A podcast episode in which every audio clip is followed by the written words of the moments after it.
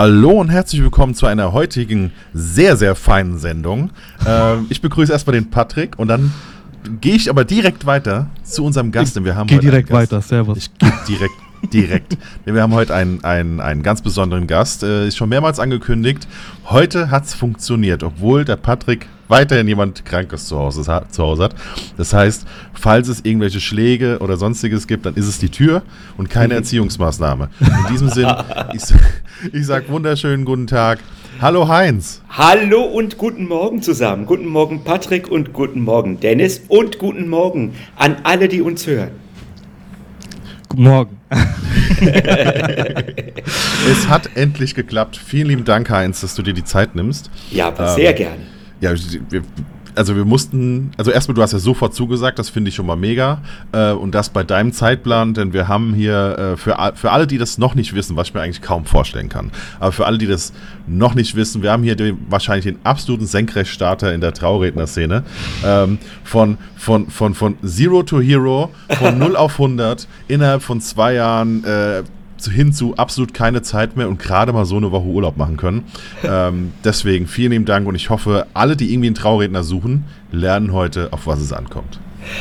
Wow, vielen Dank, äh, lieber Dennis, für diese tolle Anmoderation. Ich habe ein wenig Gänsehaut, weil manchmal ist mir das gar, selber gar nicht so bewusst, in welchem ja, Zeitraum das bei mir losgegangen ist und ja, wie es gerade so läuft.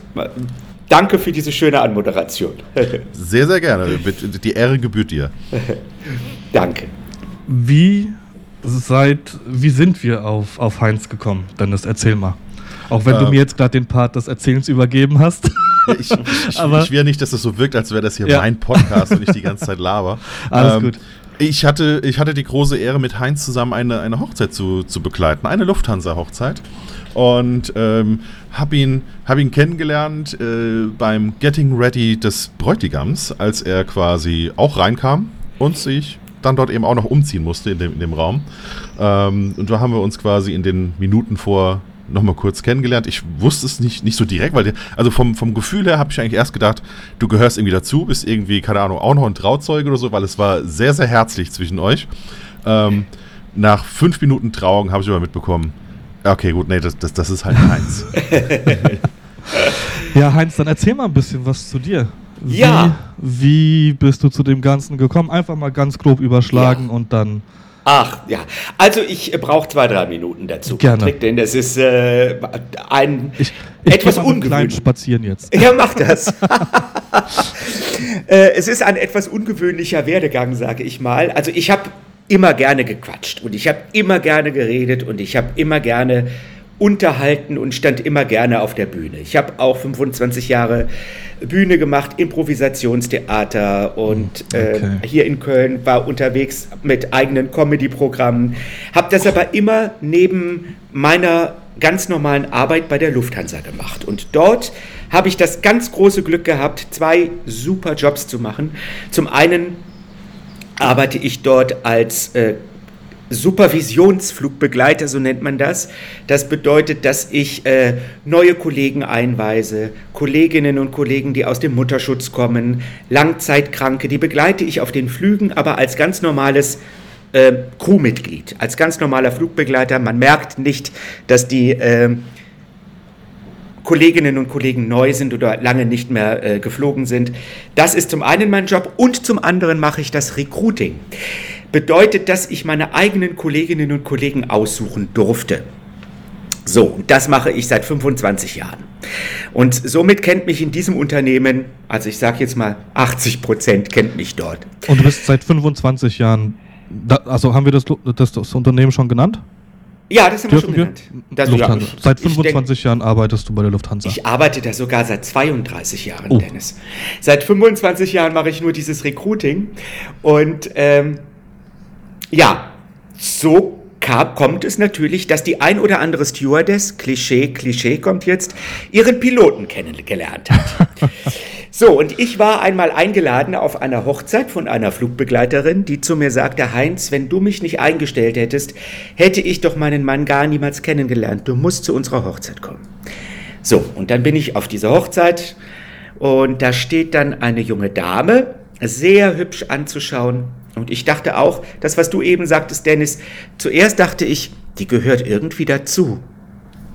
Und dann fing sie an zu sprechen und dann merkte ich, das ist die Traurednerin und es war eine ganz junge Dame, ein ganz junges Mädchen und ich habe ihr das einfach nicht abgenommen, als sie über die Liebe sprach und über das Leben, das sie schon gelebt hat und ihre Erfahrungen, die sie gesammelt hat in ihrem äh, im Laufe ihres Lebens und das war so ein bisschen ja, habe ich ihr nicht abgenommen. So, und dann bin ich nach Hause gefahren.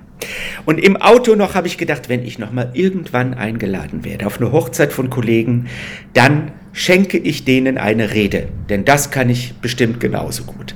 Ja, und gesagt, getan, ein paar Wochen später bekomme ich einen Anruf von einem Kollegen und der sagte zu mir, Heinz, ich heirate und das Ganze wird stattfinden in Kapstadt.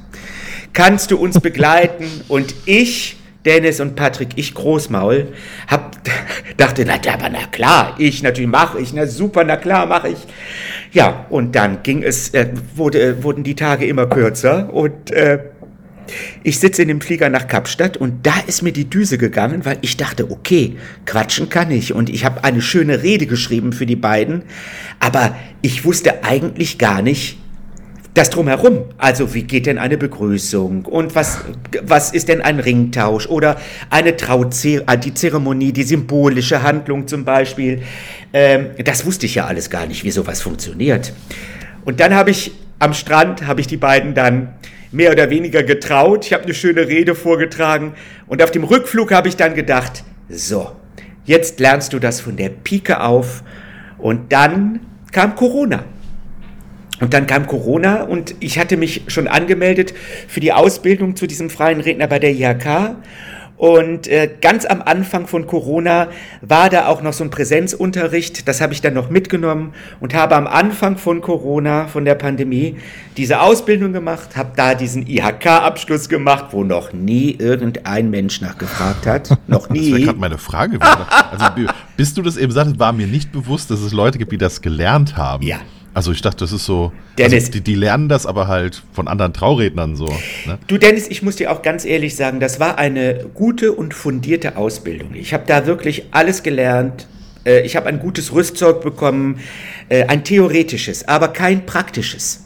Das ist leider ein, der große Manko bei dieser Ausbildung. Und wenn ich das nochmal machen müsste, würde ich mir immer einen Trauredner oder eine Traurednerin suchen, die etabliert ist, die erfolgreich ist, die mir sympathisch ist und würde dort ein 1 zu 1 Coaching machen. Das ist Denn, wie bei uns in der Fotografie. Genau ja, das gleiche. 100 Prozent. Ja. ja. Weil das hat mir unfassbar gefehlt. Ich habe zwar da diese IHK-Prüfung gemacht, wo äh, ja, das war auch, erzähle ich euch gleich ein bisschen drüber, das war auch sehr abenteuerlich. Aber ähm, das, ich habe leider kein praktisches Rüstzeug bekommen und das fand ich am Anfang etwas ähm, ja, schwierig und habe mir nach dieser Ausbildung dann nochmal ein Coaching gegönnt bei der Jenny Lissa. Das ist eine ganz tolle, sehr etablierte ähm, Rednerin, die ich sehr schätze und die auch sehr unterwegs ist und sehr emsig ist. Und bei der habe ich dann so, ein, so eine Art, ja, Staging, sage ich jetzt mal. Wie, wie präsentiere ich mich selbst? Wie präsentiere ich meine Rede? Das habe ich bei ihr dann nochmal gemacht und da fühlte ich mich dann fit, um auf den Markt zu gehen, so kann ich es mal sagen. Ähm, ich habe jetzt direkt, direkt die nächste Frage. Ähm, ja. wir, also ich folge dir ja schon länger, seitdem der Dennis mich irgendwann mal angeschrieben hat und gesagt hat, hier guck dir den mal an. Und dann habe ich dich ja auch relativ schnell ähm, äh, habe ich dich, ja, supported will ich jetzt nicht sagen, ja. aber äh, Doch, empf empfohlen, genau. Ähm, und jetzt ist es ja so, also wir Fotografen wissen ja, dass die Pandemie jetzt nicht ähm, unbedingt wirtschaftlich gut für uns war. Ja. Und ich sehe bei dir aber, du bist nur unterwegs. Und wir haben eben gerade mitbekommen, du hast ja eigentlich während der Pandemie mit der ganzen Geschichte angefangen. Ja. Wie kam dieser Durchbruch? Wie hast du es geschafft, dass du auf, von 0 auf 100, wie der Dennis es in der Einleitung gesagt hat, von 0 auf 100 einfach durchgestartet bist und jetzt die ganze Zeit was zu tun hast? Äh, Patrick, also ich äh, kann es nur mir so erklären. Also, ich habe ja neben der Fliegerei immer seit 25 Jahren, ich habe es ja eben gesagt, Bühne gemacht, Moderationen gemacht. Ich habe zehn Jahre lang hier in Köln den CSD zum Beispiel moderiert vor Tausenden von Menschen. Und ich hatte immer ein großes Netzwerk. Und ähm, das glaube ich kam mir da am Anfang zugute. Ich habe das dann natürlich rausgehauen bei Facebook und bei Instagram. Leute, ich bin jetzt freier Trauredner. Äh, wenn ihr irgendwann heiraten sollte, denkt an mich. Und dann kam das natürlich so peu à peu, die ersten Aufträge, die ersten Leute, die mich kannten. Das waren ähm, die ersten, sag ich jetzt mal, drei, vier, fünf Aufträge waren Leute, die mich schon kannten, aber jetzt nicht als Trauredner, sondern als Heinz und die wussten, dass ich halt, denke ich mal, ein sympathischer Typ bin und die Leute begeistern kann. Und die haben mich dann gebucht. Und so ist das dann gekommen. Und ich war zwei Jahre lang in einer Agentur, was mir jetzt nicht so viel gebracht hat. Aber für den Anfang war das ganz nett. Da habe ich den ein oder anderen Auftrag bekommen.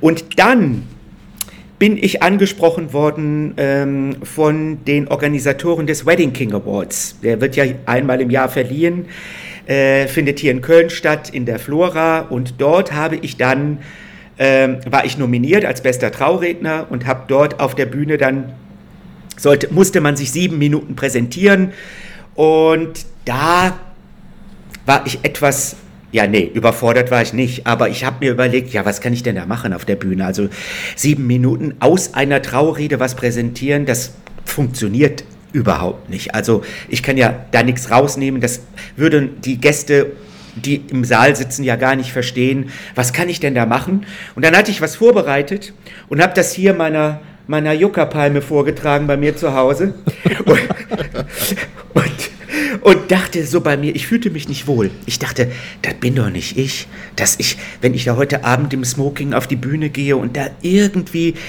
was erzähle, was ich nicht bin, ah, ich fühlte mich sehr unwohl. Und dann bin ich zur Generalprobe und habe das, diese sieben Minuten auf die Bühne gebracht und dann dachte ich, nee, das bin nicht ich, das kann ich nicht machen.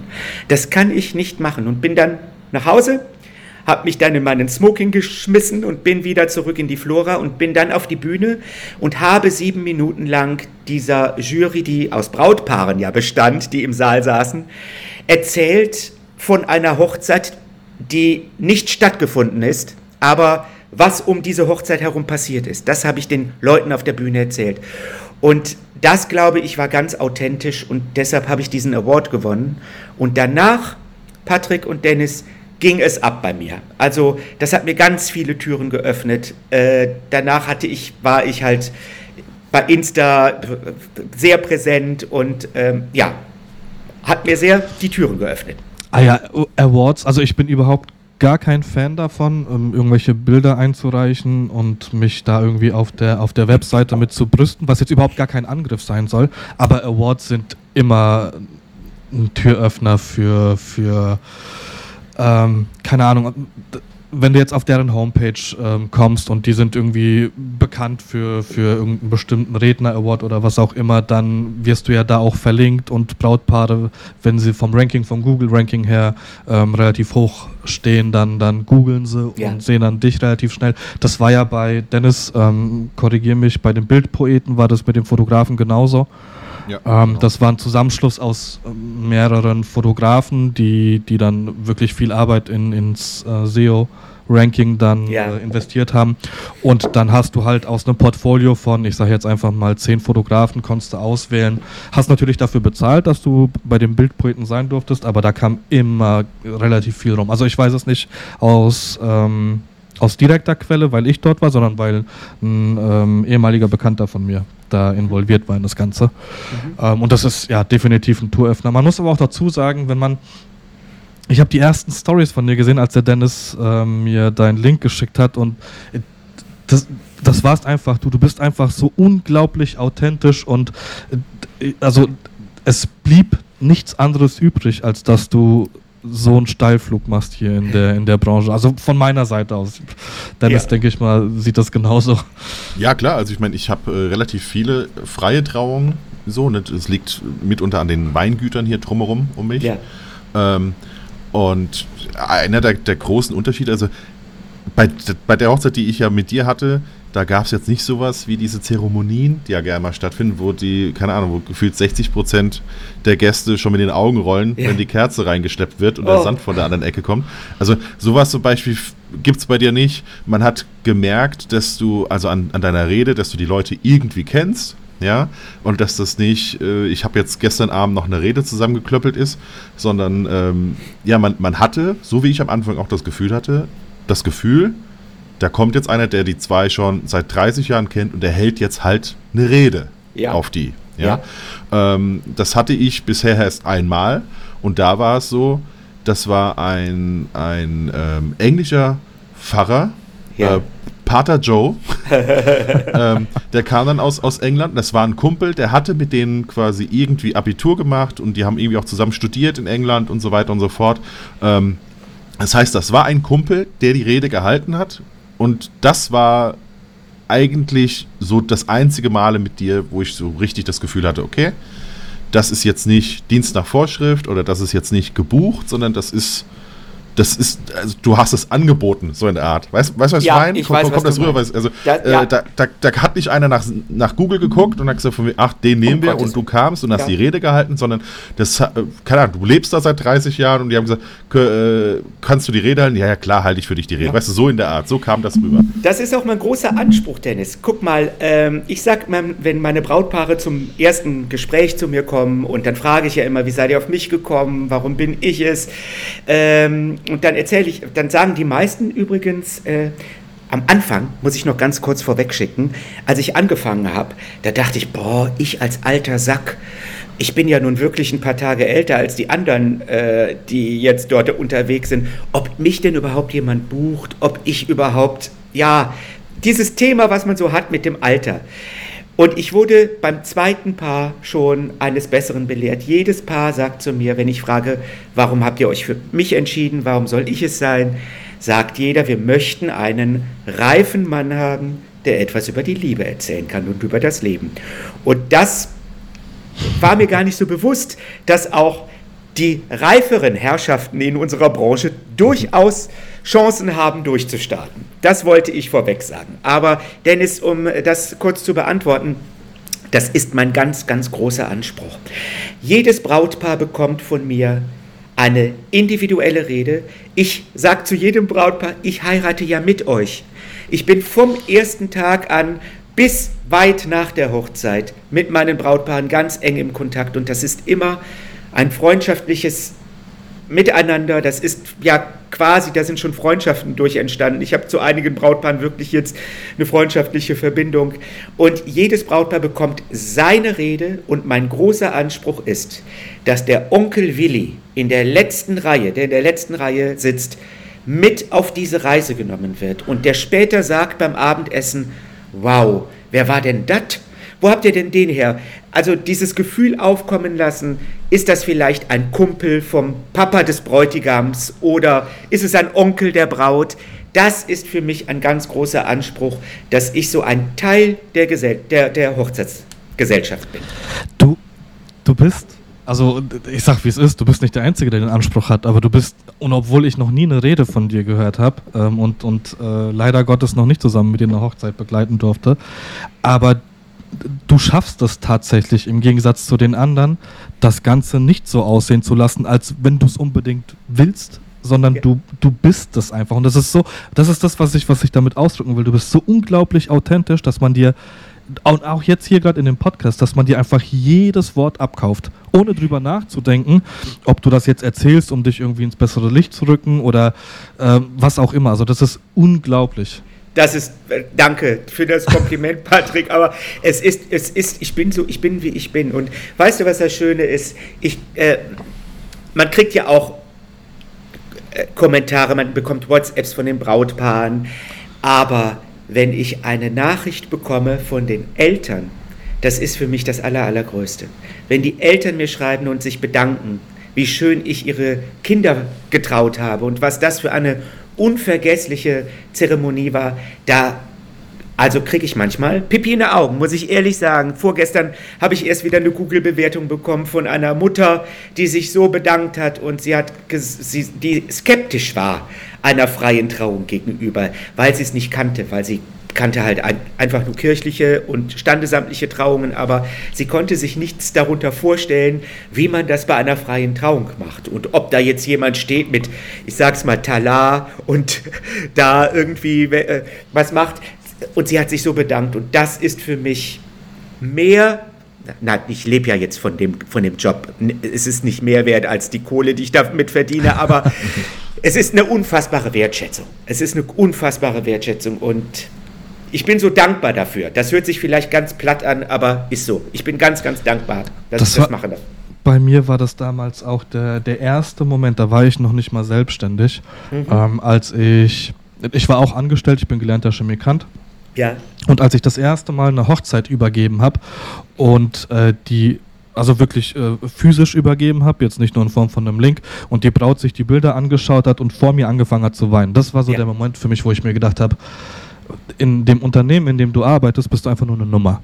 Da, da wird ja in den wenigsten Fällen gelobt, in den meisten ja. Fällen kriegst du was zu hören, wenn irgendwas schiefgegangen ist. Ja. Und dann sitzt ein Mensch vor dir, der, und das ist ja schon, für mich war das ja schon unglaublich unangenehm, dass ich sage ja auch immer, ich, ich, ich mache halt einfach nur Fotos. Natürlich weiß ich, was, was es den, den Brautpaaren bedeutet, wenn ich, wenn ich deren Fotos mache und dass sie mich aussuchen. Aber im Endeffekt mache ich nicht mehr als Fotos und und dass dann halt jemand vor mir sitzt, der, der in Tränen ausbricht, weil, weil sie es so wunderschön findet, was ich, was ich da gemacht habe, war halt nochmal eine ganz, ganz andere Nummer. Und da war für mich eigentlich klar, irgendwie muss es dahin gehen, dass das zu deinem Hauptberuf wird. Wie ja. wusste ich noch lange nicht, aber das war so der Punkt bei mir. Und du hast es nicht bereut, oder Patrick? Nee, absolut nicht. Also jetzt die Pandemie, das ist jetzt nochmal eine andere Nummer. Da gibt es aber auch um da so ein bisschen weiter ähm, ähm, auszuholen, im Endeffekt ist jetzt der kleine, also der kleine ist ja dreieinhalb jetzt mittlerweile und ich habe während der Pandemie einfach alles erste von ihm mitgekriegt. Die ersten ja. Schritte, die ersten Worte. Ja. Ich habe mich da mit einem Kollegen unterhalten, ähm, der auch selbstständig ist, habe ihn gefragt, wie es in der Pandemie lief bei ihm. Er hat gemeint, ja, es ging so, aber war jetzt nicht so wild. Habe ich mich so ein bisschen beklagt, das war aber ähm, äh, Ende 2021 und da hat er auch zu mir gesagt, ey, scheißegal, was passiert. Im Endeffekt nimmt dir die Erinnerung, die du mit deinem Sohn hast, keiner mehr. Und das ist halt genau dieses Umdenken, was ich dann in dem Moment hatte. Ich habe es wirtschaftlich geschafft, jetzt ja. läuft es wieder. Ja. Ähm, und also nicht eine Sekunde habe ich es bereut. Nicht eine Pat Sekunde. Patrick, und es ist auch, die Pandemie war auch für einige Dinge gut, sag ich immer. Also, dass man mal sich besinnt auf die Dinge, die wichtig sind. Man war ja gezwungen dazu, muss Richtig. man dazu sagen. Man war ja zu Hause. Aber das zu nutzen und dass du sagst, ist das nicht schön? Ich konnte die ersten Schritte deines Kindes hast du mit äh, äh, den ersten Zahn oder wie auch immer, was man sagt. Äh, das nimmt dir kein Mensch mehr. Und ich finde, das ist einfach auch ein Geschenk. So, Absolut. Muss man das sehen. Absolut. Ja. Dennis, Erzähl ja. mal was. hältst, hältst du dich die ganze Zeit hier im Hintergrund? Ja, das ist, ich, ich, ich höre ich hör gerne zu. Ich meine, wenn wir schon mal jemand Professionelles da haben, einen professionellen Redner, dann äh, sollte dann, man das auskosten und die genau, Stimme schon.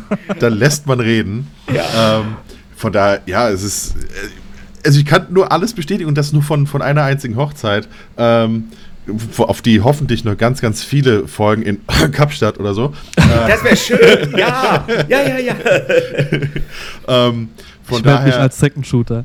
Ja, ja ey, ganz ehrlich, mach, mach, mal, mach mal ein komplettes Gespann draus. Das wäre ja, doch ähm, klar, das wäre doch super. Ja, also krass, also ja, ich weiß gar nicht großartig, was ich, was ich sagen soll. Das, äh, äh, ich äh, gehe nochmal auf die Geschichte ein. Äh, ähm, ja. Pat, äh, du, hast, ist, du hast mich ja gesehen, Patrick. Äh, Dennis, Dennis, genau, Dennis, genau. du hast mich gesehen. Äh, ich kannte zwar den Carsten, man kann ja den Namen sagen, das ist ja. ne, Carsten, das war ja der Co-Pilot von, von uns. Seine Frau kannte ich zum Beispiel nicht. Die habe ich vorher, also klar bei den Gesprächen, ich habe die dreimal gesehen. Mhm. Äh, das war jetzt keine Kollegin, die mir schon seit 20 Jahren bekannt ist. Mhm. Ähm, ich treffe mich mit meinen Brautpaaren, die bekommen von mir dann einen Fragebogen dann schicken die mir den Fragebogen zurück, dann mache ich einen roten Faden, dann treffe ich mich ein zweites Mal mit meinen Brautpaaren und dann bekommen die schon ganz viel von mir geliefert. Dann bekommen die den Ablaufplan, den habe ich dann gefüttert mit den Informationen von ihnen und dann frage ich meine Brautpaare natürlich nach ihrer Geschichte. Und die Geschichte wird dann verpackt in eine wunderschöne Rede. Und mir ist es ganz, ganz wichtig, es gibt nichts Langweiligeres, finde ich, als wenn man so eine Rede aufbaut wie einen Lebenslauf. Von Kennenlernen bis, zur bis zum Hochzeitstag. Und das alles Stück für sind Stück. Auch zu 90 Prozent sind die so. Oh, hör mal, aber es ist doch nichts Langweiligeres als das. Ich finde, in so eine Geschichte rein zu zoomen und einfach mir was rauszupicken, was ganz prägnant war von, ja. von dieser Geschichte. Und da drumherum eine Geschichte zu spinnen und immer wieder etwas auch von mir zu erzählen, um das aufzubauen, diese, diese Verbindung mit dem, ich sag's mal, Publikum in dem Sinne, in dem Fall sind es ja die Gäste, eine Verbindung mit den Gästen aufzubauen. Vielleicht erinnerst du dich noch an die Geschichte, äh, Dennis, es war ja die Geschichte vom Flugplatz, wo ich mit ja. meinen Freundinnen in der Eifel wandern war und genau. diese, dieses äh, Paar kennengelernt habe, die ihren 40. Hochzeitstag gefeiert haben. Beide waren Hobbypiloten und sind dann mit so einer kleinen Cessna immer über den Flugplatz geflogen. Übrigens eine wahre Geschichte. Mhm. Und äh, ich finde, mit so einer Geschichte fesselt man einfach auch die Gäste, dass die dranbleiben und nicht nach zehn Minuten ja. einschlafen. Und das ist ganz, ganz wichtig. Und das ist mein großer Anspruch, dass jedes Brautpaar eine Geschichte bekommt, die einzigartig ist und die nur für, für mein Brautpaar geschrieben wurde und dann natürlich auch vorgetragen wurde. Ich finde es so krass, weil ich, ich habe bei ganz vielen Traurednern, die ich höre, habe ich das Gefühl, dass du einfach nur die Namen änderst und die hm. Geschichte die gleiche sein könnte. Ja. Also, das ist wirklich so äh, wenig Gedanken drum gemacht und vielleicht doch Gedanken drum gemacht, aber irgendwie nicht die richtigen. Also, ich habe ganz, ganz selten, dass ich, dass ich Trauredner oder Traurednerinnen habe, ähm, die ich wirklich zu 100% empfehlen würde, weil ich sage, die machen das aus, aus tiefstem Herzen und auch das, das eine hat ja nichts mit dem anderen zu tun. Du kannst es ja aus tiefstem Herzen machen, trotzdem kannst du ja immer noch nicht das aussagen, was du wirklich aussagen willst. Ja. Ähm, und da bei dir, also keine Ahnung, ich würde dich jetzt hier in dem Podcast hören, ohne jemals irgendwie dein Instagram-Profil gehört zu haben oder gesehen zu haben. Und ich würde dich blind buchen als Trauredner bei mir auf der Hochzeit. Also ist, ist original so. Du bist halt, keine Ahnung, warum es so lange gedauert hat, aber du bist für diesen Job bist du geboren in meinen Augen. Und ich will jetzt, ich will jetzt nicht die ganze Zeit hier irgendwie irgendwelche ja. Lobeshymnen auf ja. dich ähm, ähm, singen. Also das ist aber unglaublich. Also ich hätte nie gedacht, dass es, dass es auch bei, bei Traurednern, dass ich irgendwann mal in den Genuss komme, so jemanden kennenzulernen. Das freut mich super, Patrick. Aber ich muss auch sagen, es ist es ist unfassbar viel Arbeit, das möchte ich nicht schmälern, mhm. ehrlich. Ich sag, da äh, kann ich euch gleich noch ein bisschen zu erzählen. Aber für mich fühlt es sich nicht an wie Arbeit. Und es ist für mich ein Herzensprojekt. Und wenn ich dann hier im Sommer war es manchmal so, so im September und im Juni, das waren die die Monate, wo ich wirklich, da hatte ich am Wochenende bis zu vier Hochzeiten. Und dann Boah. saß ich abends hier und dann dachte ich, so, jetzt liegen hier Caro und Max und jetzt liegen hier Alex und Dennis und da dachte ich so bei mir abends beim Wein, bist du eigentlich bekloppt? Was machst du hier? Da habe ich mich über mich selber kaputt gelacht, dass ich mir so viel Arbeit aufhalse, aber es fühlt sich nicht an wie Arbeit. Jetzt, wo die Saison zu Ende ist, Dennis und Patrick, merke ich, dass ich ein bisschen auftanken muss. Mhm. dass ich jetzt den November und den Dezember nutze, um ein bisschen wieder Kraft zu äh, sammeln und dann im nächsten Jahr wieder durchzustarten. Aber es fühlt sich nicht an wie Arbeit, obwohl ich sitze wirklich dran, um das auch vielleicht mal ein bisschen zu erklären, wenn das Brautpaar mich kontaktiert und dann zu mir nach Hause in meine Glückszentrale kommt, ist es meistens so, dass das Brautpaar weiß, auf wen sie sich da einlassen. Die haben sich informiert, die haben Videos von mir gesehen. In den Videos, die bei mir auf, der, auf meiner Insta-Seite ja auch sind, da sieht man ja auch, wie ich agiere, wie ich die Leute mitnehme, dass, die, dass jede Rede anders ist, wie ich spreche. Da spreche ich übrigens komischerweise, äh, kann ich das kaum abstellen. Ähm, bei den Reden spreche ich immer etwas tiefer und wenn ich ein bisschen aufgeregter bin wie jetzt, dann spreche ich auf einmal ein bisschen höher, wie ihr jetzt merkt. Ich versuche jetzt mal so ein bisschen tiefer zu sprechen, wie ich in meinen Reden rede. ähm, was ich sagen will, und das Brautpaar sitzt dann vor mir, wir unterhalten uns, das ist das erste Kennenlerngespräch, was kostenfrei ist natürlich. Wenn das Brautpaar sich dann für mich entscheidet, dann geht der ganze Apparat los. Dann bekommen die diesen äh, Fragebogen geschickt, dann werden wir uns sechs Wochen vor der Hochzeit treffen wir uns dann zum finalen Brautgespräch, Traugespräch und die Rede wird geschrieben und ich sitze da wirklich, ich sag jetzt mal 35, 40 Stunden dran. Von Kennenlernen bis Trauung. Das sind so 40 Stunden. Ähnlich wie eine Hochzeit, ne? Das ist Als genau. Nur, ja. nur bei uns ist es so, dass wir im Nachgang dann die Zeit mhm. dran sitzen und mhm. bei, bei dir, Heinz, ist es so, dass du natürlich die Vorarbeit leisten musst. Ja, ganz genau. Und es ist, wenn ich dann am Anfang, Patrick, hatte ich immer so ein bisschen, als ich angefangen habe, hatte ich Probleme, mein Honorar, also es, als dann die Honorarfrage kam. Aber ganz normal am Anfang. Ist so, ne? Ja. Ja, ist klar. so. Hat, glaube ich, jeder.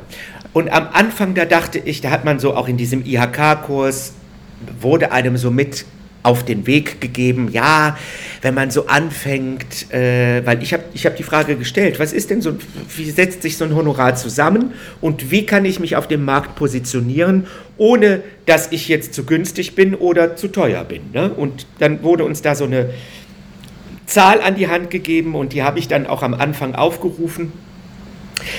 Und mein jetziges Honorar, das hat sich dann so ein bisschen natürlich erhöht.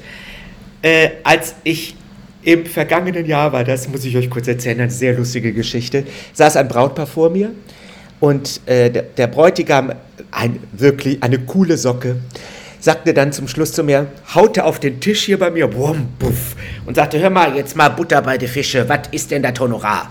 Und dann habe ich mein Honorar genannt und dann sagte er, wow, also, was ist denn da alles drin? Was ist denn da alles drin? Und dann fühlte ich mich so, ich, ähm, so in dieser. Im Rechtfertigungsmodus. Ja, weißt du, ja. und habe alles Kennt aufgezählt. Man. Ja, und dann und das und das und so viele Stunden und dann. Alles gut, die haben mich gebucht. Dann war die Trauung. 14 Tage nach der Trauung, es war ein Sonntagabend und ich lag vorm Tatort. Ich guckte den Tatort und es klingelte an der Tür. Und ich machte die Tür auf und es steht der Bräutigam da, alleine ohne Braut. Und ich dachte nur, ach du Scheiße. Was ich will mein Geld zurück. Weißt du, Patrick, weißt du, dass das das erste war, was mir in den Sinn kam? Entweder haben die sich getrennt, der will sein Geld zurück, was ist irgendwas. Da stand er da mit einer Kiste und da waren drei Weinflaschen drin und dann sagte dieser Brocken von Mann mit Tränen in den Augen, sagte Heinz, ich wollte dir nur noch mal was sagen, ich wollte mich bedanken bei dir. Das Honorar habe ich längst vergessen, aber deine Rede werde ich nie im Leben vergessen und das möchte ich dir als Dankeschön überreichen. Und dann hat er mir diese Kiste mit den drei Flaschen Wein und da habe ich die Tür zugemacht, Tatort war gelaufen, ich war in Tränen aufgelöst. Weil das war eine unfassbar tolle Wertschätzung. Äh, das, was ich an Honorar dann bekomme, dass es das auch wert ist. Das will ich damit ja. sagen. Und ich ja, glaube, ja. dass das auch für jeden Dienstleister so ist. Egal ob Videograf, ob Fotograf, ob Sängerin. Wir sind die emotionalsten Dienstleister, die es gibt. Ob ihr das macht als Fotografen, ihr fangt ja nun jeden Moment ein. Ich sage das auch immer in meinen Vielleicht erinnerst du dich dran, Patrick. Ich mhm. habe dich ja auch vorgestellt. Ich sage dann immer zu, äh, in diesen organisatorischen Ansagen, bevor es losgeht, stelle ich natürlich jeden Dienstleister vor, dass jeder Gast einen Namen zum Dienstleister hat, dass, dass jeder Dienstleister auch angesprochen wer werden kann. Und dann sage ich immer, wenn ich die Fotografen vorstelle, und das ist Patrick und das ist der Dennis und sie, die beiden werden Sie heute in jedem Blickwinkel einfangen und somit ist gewährleistet, dass Sie nach der Hochzeit mit ganz viel Fotomaterial versorgt werden können. Somit brauchen Sie gar keine eigenen Fotos jetzt während der Zeremonie zu machen damit ihr schöne Fotos bekommt und nicht jeder die Handys nach oben hält, das ist damit gemeint. Mhm. Äh, aber ich finde, wir machen so eine emotionale Dienstleistung und das muss auch gewertschätzt werden. Und das hat auch sein Honorar. Und es gibt, jetzt werde ich mich etwas vielleicht aus dem Fenster lehnen, aber ich stehe dazu. Es gibt ganz bestimmt Trauredner und Traurednerinnen, die das für 700 oder 800 oder für 900 Euro anbieten, die das aber, ich sage jetzt mal, mal nebenher machen, neben ihrem Job als Sachbearbeiterin bei der Bank. Und es gibt auch ganz sicherlich Fotografen und Fotografinnen, die das mal so nebenher machen in einem, haben sie mal so einen irgendeinen Internetkurs besucht und äh, machen dann mal wollen sich mal aufstellen auf Hochzeiten. Ich finde, man gibt so viel Geld für eine Hochzeit aus. Ein Brautpaar kalkuliert ja mit einer Summe. Es gibt einige Dienstleister, wo man nicht dran sparen sollte. Das ist einmal der Trauredner, weil der Trauredner ist der Kick-off in die Hochzeit. Ich habe ganz viel Verantwortung, um eine Stimmung aufzubauen. Und äh, mir ist die, als Zeremonienmeister, sage ich jetzt mal. Ich bin ja, am, bevor die Braut kommt, die, die 15 Minuten bevor die Braut kommt, bin ich ja eher der Animateur. Da werde ich die Leute informieren mit, äh, äh sagen, wer der, wer, wer der Trauzeuge ist die Trauzeugin, der Fotograf, Videograf, die Sängerin, sowas alles erzähle ich dann, um halt eine Stimmung auch aufzubauen.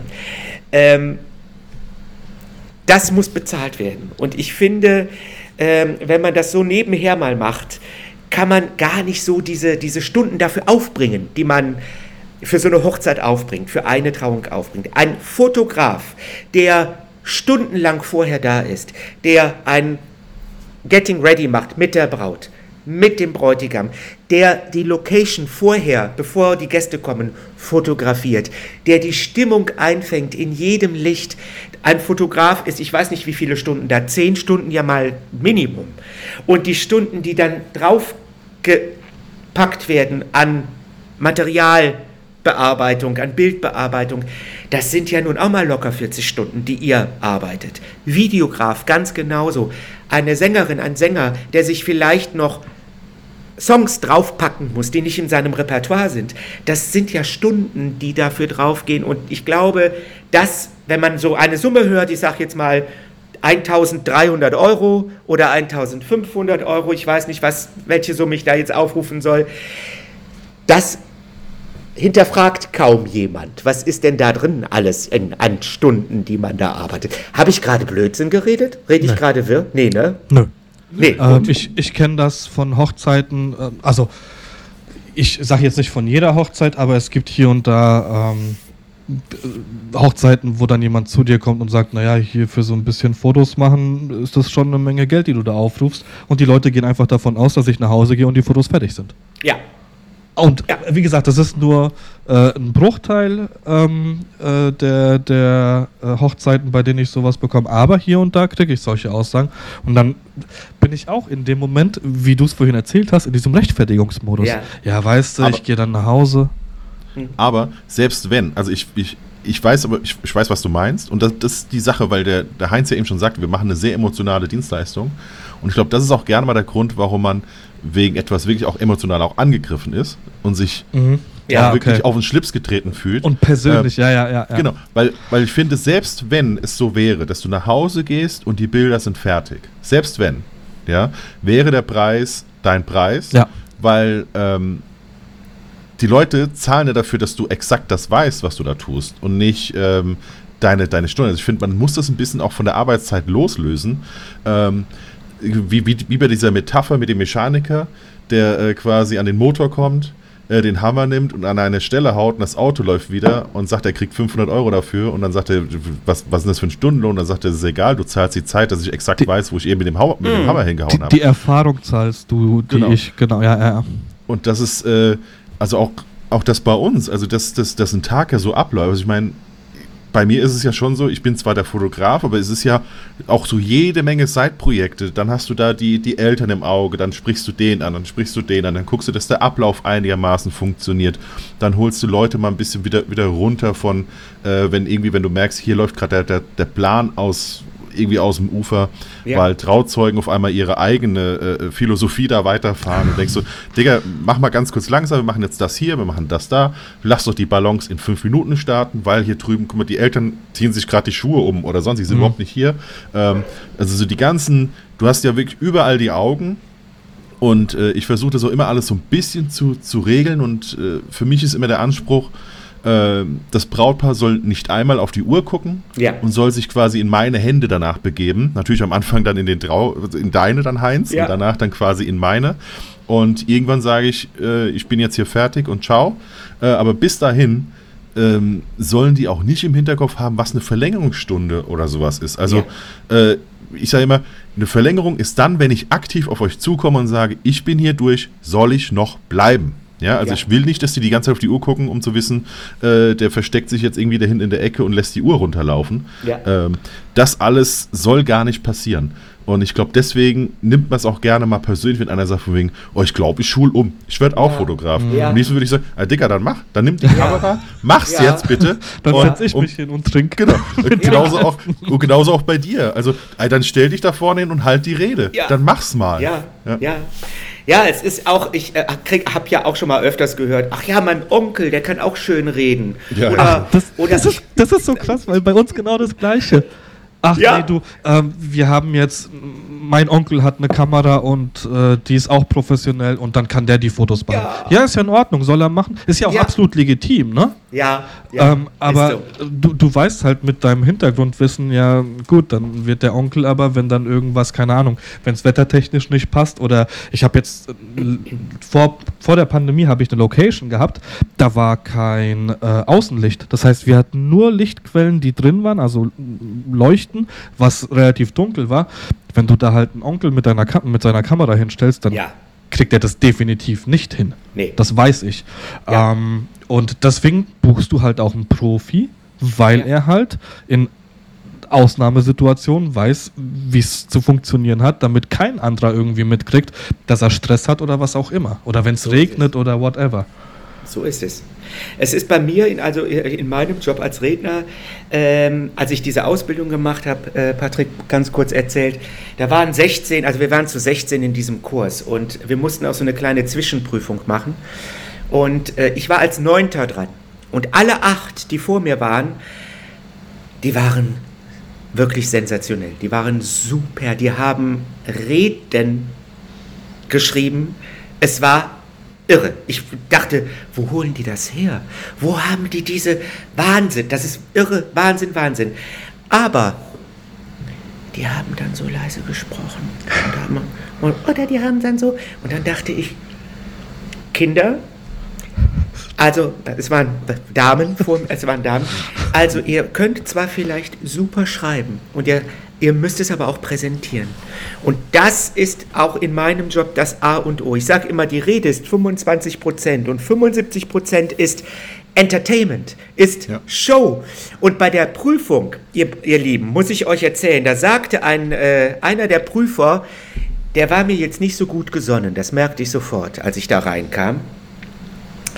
Der sagte zum Abschluss zu mir nach meiner Rede, also es war, es war eine gute Rede. Aber Sie müssen ein bisschen darauf achten, dass, dass Sie nicht überdrehen. Nee, okay. ja, das war damit gemeint, ja. dass Sie, dass Sie, das ist schon ein bisschen Hollywood, was Sie machen. Und dann dachte ich, eine Hochzeit ja. ist Hollywood. Ja. Eine Hochzeit ist Hollywood.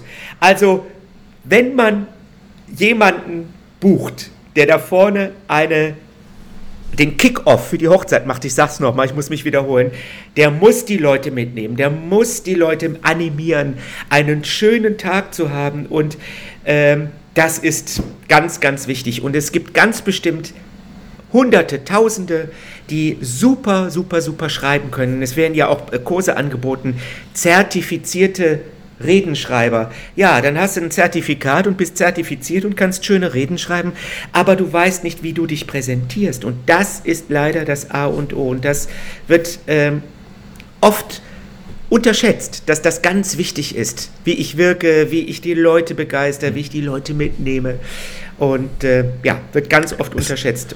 Das ist so krass, wie viel, wie viel äh, Gemeinsamkeiten es da zum, zum, zu uns als, als Fotografen gibt.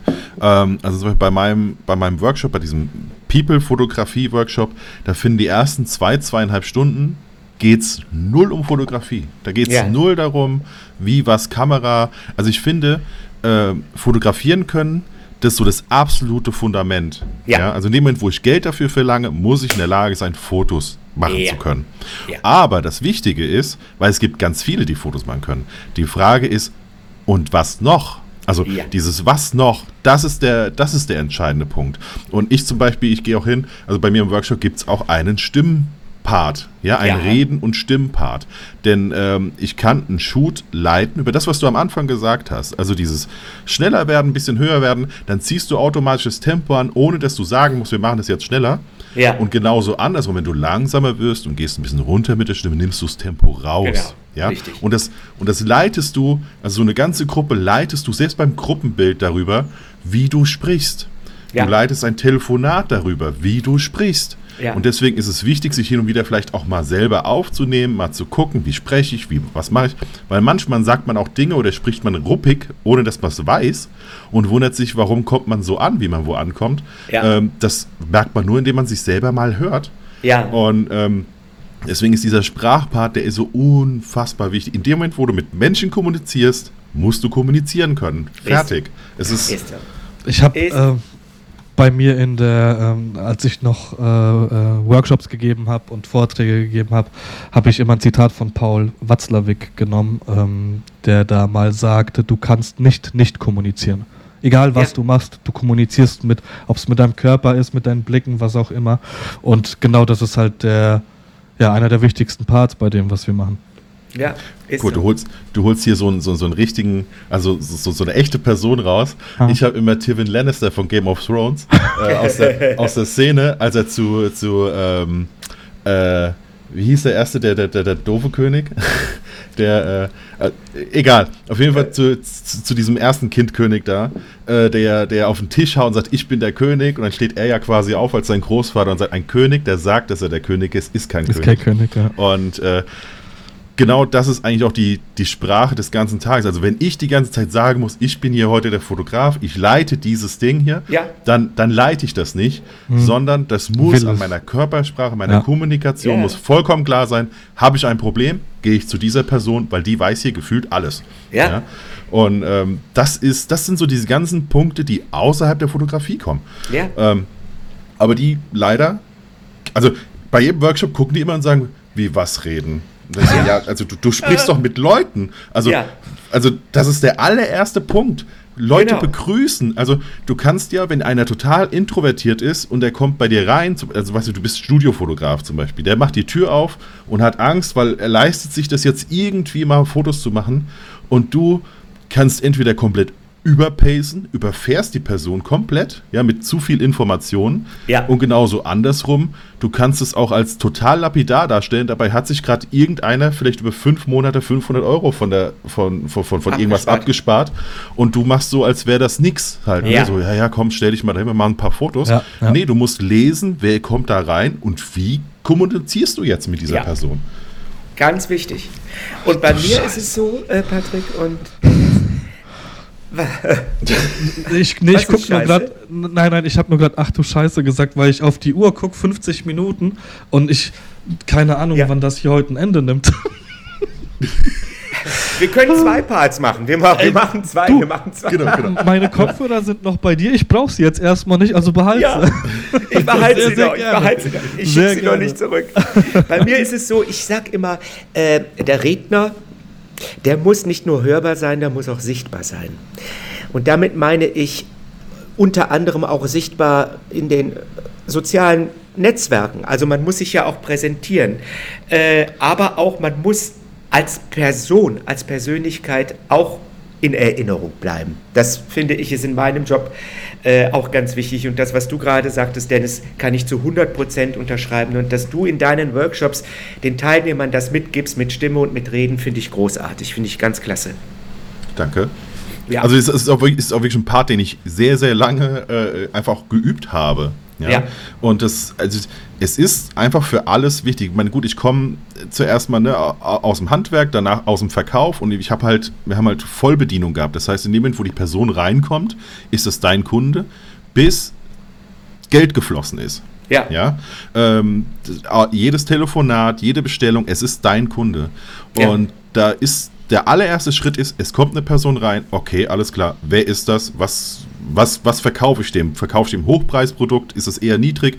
Weil äh, es gibt auch Leute, denen ist das peinlich, wenn sie sich was nicht leisten können und ja, so. Ne? Das natürlich. ist dann sofort lesen, aber auch nicht. Äh, ja, ja, richtig triggern, das heißt, die richtigen Punkte raus, rausbekommen, ohne dass du irgendjemanden blamierst. Also auch nicht ja. sagen von wegen, naja gut, das wird ihnen zu teuer sein, sondern äh, quasi, du musst lesen, lesen, lesen, lesen. Und das fängt an beim Auto. Welches, also ich hatte einen Vortrag, da habe ich die Leute aufstehen lassen und habe gesagt, okay, alles klar, wir machen ein kleines Spielchen. Äh, es bleiben nur die Leute stehen, die ein Kombi oder ein Van fahren.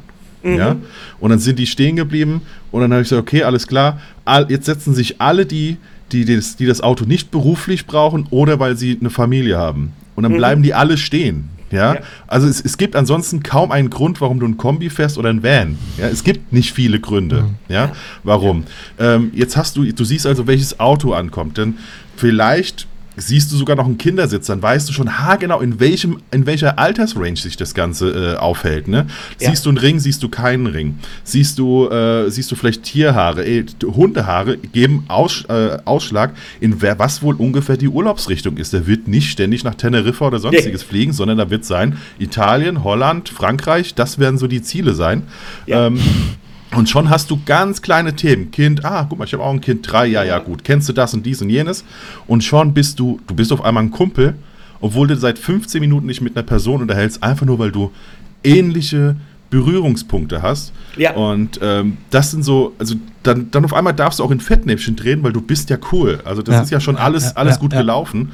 Und ähm, da kannst du dir halt, du kannst dir eine Person komplett hinlegen in dem Moment, wo du halt kommunizierst. Und das ist so extrem wichtig. Und ich verstehe nicht, warum das in, in Bereichen wie Fotografie und so so also jeder denkt, er braucht einen, jetzt wieder eine neue Kamera und noch ein neues Objektiv und dieses Foto. Ich kenne das von früher. Ich kenne das, genau ja. das kenne ich von früher. Ich hatte alles. Aber die Soft Skills sind das, worauf es ankommt. Ja, ja, ich hatte technisch hatte ich alles zu Hause, was ich brauche, bis ich irgendwann festgestellt habe, dass ich nur dieses eine Objektiv brauche und die eine Kamera, nicht mehr und nicht weniger. Ja. Und damit habe ich dann gearbeitet jahrelang. Ja. Aber ja, ja, genau, Soft Skills. Das ist, aber genau das ist es halt, ne? Wenn du dann halt von, von irgendwelchen Fotografen, die Workshops geben, dieses berühmt-berüchtigte Rudelbumsen heißt es bei uns, wenn dann halt irgendwie 20 Fotografen auf ein Model äh, sich fixieren und das fotografieren, ja, da kriegst du halt ein schönes Bild von einem schönen Mädel hin. Aber ja. worum es dann im Endeffekt geht, ähm, kriegt halt, kriegen halt die wenigsten mit, weil es, die gehen zu einem Workshop, um von irgendeinem Playmate, einem ehemaligen Playmate oder was auch immer, ein Bild im Portfolio zu haben. Ja, dann ist es, ist ja auch legitim. Aber ja, wenn es dann genau. wirklich, ähm, wenn ich dann höre, naja, äh, ich habe jetzt, äh, keine Ahnung, ich fotografiere seit drei Jahren Porträts, äh, ich fange jetzt an mit Hochzeiten, dann denke ich mir auch manchmal, ey, das ist halt so ein Porträt, wenn da irgendwas schief geht, dann, dann holst du das Mädel nochmal vor die Kamera und dann kannst du es nochmal schießen. Bei einer Hochzeit bist du zwölf Stunden unter Strom. Und da kann mir ja. erzählen, wer was will. Du musst die ganze Zeit on point sein. Wenn du irgendwas verpasst, kannst du das vielleicht noch korrigieren. Aber wenn es jetzt zum Beispiel um den Kuss geht, nach der Ringübergabe oder die Ringübergabe selbst, wenn du die verpasst, warum auch immer, dann, mhm. dann hast du ein Riesenproblem in der Story, die du erzählen willst. So als Fotograf. Ja. ja. So Und das wird halt unterschätzt. Genau, und da langt schon auf der falschen Seite zu stehen. Ja, ja. Also genau. Du stehst auf der falschen Seite und hast, und hast äh, in jedem Bild eine Person, die ja dahinter stehen, zum Beispiel, weißt du?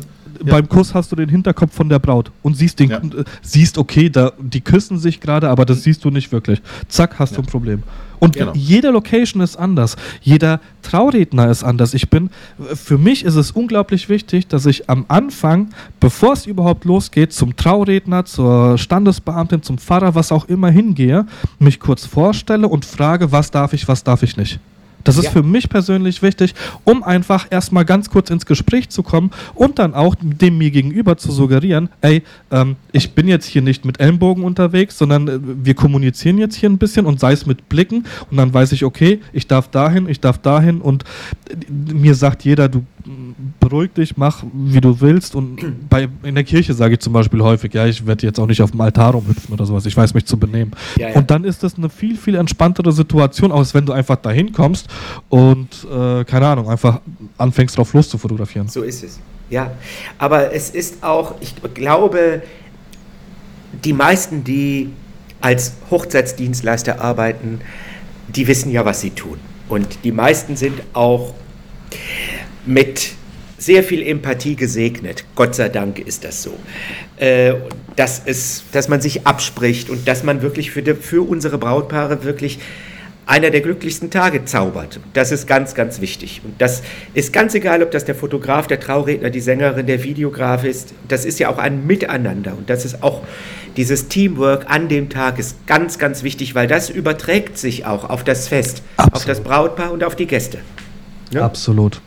Gerade ja. äh, ähm, bei Videografen und Fotografen, wenn man ähm, wenn ich jetzt als Fotograf nicht einen Videografen mitbringe, sondern wenn man sich vorher noch nicht gekannt hat, da ist es unglaublich wichtig, dass man auf sich achtet, dass wenn mir jetzt jemand ins Bild reinrennt, dann kriege ich den noch mit meinen Photoshop-Skills irgendwie aus dem Bild raus. Wenn ich einem Videografen irgendwie durchs Bild renne, dann ist der Shot für den Arsch. Und da ja, muss ich halt als Fotograf auch drauf achten oder mich absprechen, du pass auf, ich gehe jetzt dahin und bleib da stehen. Ähm, wo bewegst du dich, dass ich da nicht im Bild bin? So ist es, ja. Ja. Und das ver vergessen halt die meisten, weil, die meisten nicht, aber einige, weil es dann heißt, ja. naja, ich will den besten Shot haben oder whatever. Ja. So, das sind halt Gedankengänge, die kann ich persönlich jetzt nicht nachvollziehen, aber du hast es eben gerade angesprochen mit Dienstleistern. Ich, ich finde auch, es gibt einfach zu viele Dienstleister. Ich sage meinem Brautpaar immer, ich möchte eigentlich ungern ein Dienstleister sein, sondern ein Teil der Gesellschaft. Mhm. Und auch als Gast, wenn ich mich dann äh, mit an den Tisch setzen kann oder das gehört ja alles mit dazu. Und die meisten äh, Brautpaare, die sagen dann halt auch, ja, natürlich gefallen uns deine Bilder, aber wir wollen dich halt auch als Typ auf der Hochzeit haben. Und das ist halt nochmal eine, eine ganz, ganz andere Nummer, weil die, die Bilder, die ich mache, die könnte vielleicht jemand anders auch hinkriegen. Aber mich als Typ, ja. weil man mich auf der Hochzeit haben will, kann man halt einfach nicht ersetzen. Ne? Ist so. Ich werde zum Beispiel, äh, Patrick, ganz hm, oft, das, ja, ich sag's, ich sag's jetzt, wie es ist, ne? Ja, dazu sind wir da. Ich sag's, wie es ist. Ich werde auch natürlich sehr oft gebucht. Da sieht man diese Fotos bei Insta von mir und ich habe halt einfach auch einen kleinen Tick. Das ist ein Hobby von mir, dass ich mich gerne schick anziehe. Und ich liebe es, Anzüge zu tragen und die passende Fliege dazu. Und ich frage jedes Brautpaar, das ist immer die letzte Frage, wie wollt ihr mich haben? Und dann gucken sie mich an, weil, ja, wie, was meinst du denn damit? Ja, und dann, dass ich, es gibt ja ganz viele Brautpaare mittlerweile, die haben ein Farbkonzept. Kennt ihr ja auch sicherlich, mhm. die da, ne? Und äh, dass ich mich natürlich so kleide, wie das Farbkonzept es vorgibt. Oder dass ich nicht schicker bin als der Bräutigam oder dass ich, und es ist mir ein großes Anliegen. Und deshalb ähm, werde ich auch ganz oft gebucht. Einige Brautpaare haben gesagt, ach, wir wollen ja auch schöne Fotos haben, äh, dass, dass da jemand ist, der schick angezogen ist. Ich finde, das gehört auch dazu, dass man sich auch so mit dem Brautpaar annähert ah, und kombiniert. Ich, ich finde es, also ja, das gehört dazu, aber ich finde das so, so selten das, also natürlich habe ich mich jetzt nicht ähm, so explizit mit, mit äh, Traurednern unterhalten wie jetzt mit dir, aber dass man sich über sowas Gedanken macht, dass man, dass man ein Teil des Ganzen ist und auch bildlich gesehen ein Teil des Ganzen ist, finde ich schon krass. Ist so. Patrick, ich hatte jetzt vor zwei oder drei, Wo drei Wochen, da hatte ich äh, eine Herbsthochzeit und die war auf so einem alten Rittergut. Und es war so ein Tag wie heute, also wirklich schönstes Herbstwetter. Und ich saß hier bei mir zu Hause, bevor ich mich dann fertig machte, äh, und ich sah dieses ganze Laub und das, da dachte ich, nee, heute musst du einen Anzug anziehen, der zu dieser Stimmung passt. Und das war der Fotograf ist später zu, äh, die Fotografin, die Hanna Witte, die ist später zu mir gekommen, hat gesagt, hör mal Heinz, hast du das hier äh, mit allen abgesprochen? Jetzt, ja, wirklich. Ist so. Aber es macht mir eine große Freude. Und das sind natürlich auch die schönen Fotos, die ich dann auch immer habe für Instagram, die ich dann auch benutzen darf von meinen Brautpaaren, von meinen Fotografen, ist natürlich auch dann schön anzusehen, sag ich mal. Ne? Siehst du, bei mir, bei mir ist es genau andersrum. Ich habe zwei Hosen, äh, zwei T-Shirts für eine Hochzeit und vielleicht noch eine Weste. Und meine Brautpaare sagen immer, ey, zieh an, worin du dich am wohlsten ja. fühlst, weil du den ganzen Tag unterwegs bist und dann mit einem zwinkernden Auge bist eh auf keinem Bild zu sehen. Ja, ja. ja und dann, ja, okay, alles klar. Ja. Teilweise, das, also im Hochsommer renne ich auch mit einer kurzen Hose rum. Ja, ja. Okay, das, das mache ich nicht. Doch, das, also in der Kirche nee, ich, nicht. Tatsächlich, also wenn es in die Kirche geht, habe ich eine lange Hose an, aber ich renne im Hochsommer auch in einer kurzen Hose rum. Ja, ja. Also ich habe mittlerweile auch einfach nur noch äh, eine, eine, unifarbene Hose und ein Hemd an. Ich habe tatsächlich angefangen, auch in Vollmontur. Ja. Äh, wirklich noch mit, mit Anzug, mit Anzug ich auch, ja. Herrenschuhe, äh, ja, Hemd, Sakko. Ne? Weste und Krawatte.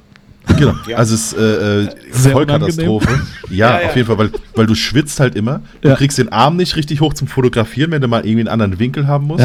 Ständig sind die Schuhe kaputt, weil du dich ja immer hinkniest und so weiter. Das heißt, vorne schraubst du dir halt das Leder auf. Alle, alle zwei, drei, fünf Hochzeiten brauchst du neue Schuhe. Ja. Ähm, es ist, äh, dann bin ich irgendwann nur noch auf, auf ähm, ja, also quasi alles bis auf äh, Sakko gegangen. Mhm. Und dann war aber immer noch das Problem, dass es ja in der Kirche relativ laut ist, wenn du die, die, die Richtung wechselst, also wenn die Seite wechselst ja. mit den Herrenschuhen.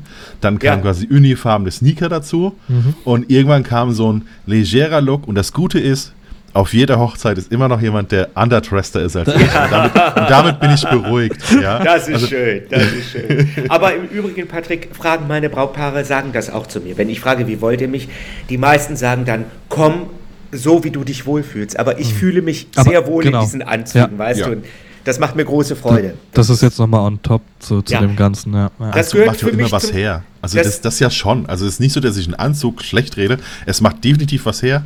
Äh, für mich war einfach immer nur das Problem, das Sakko.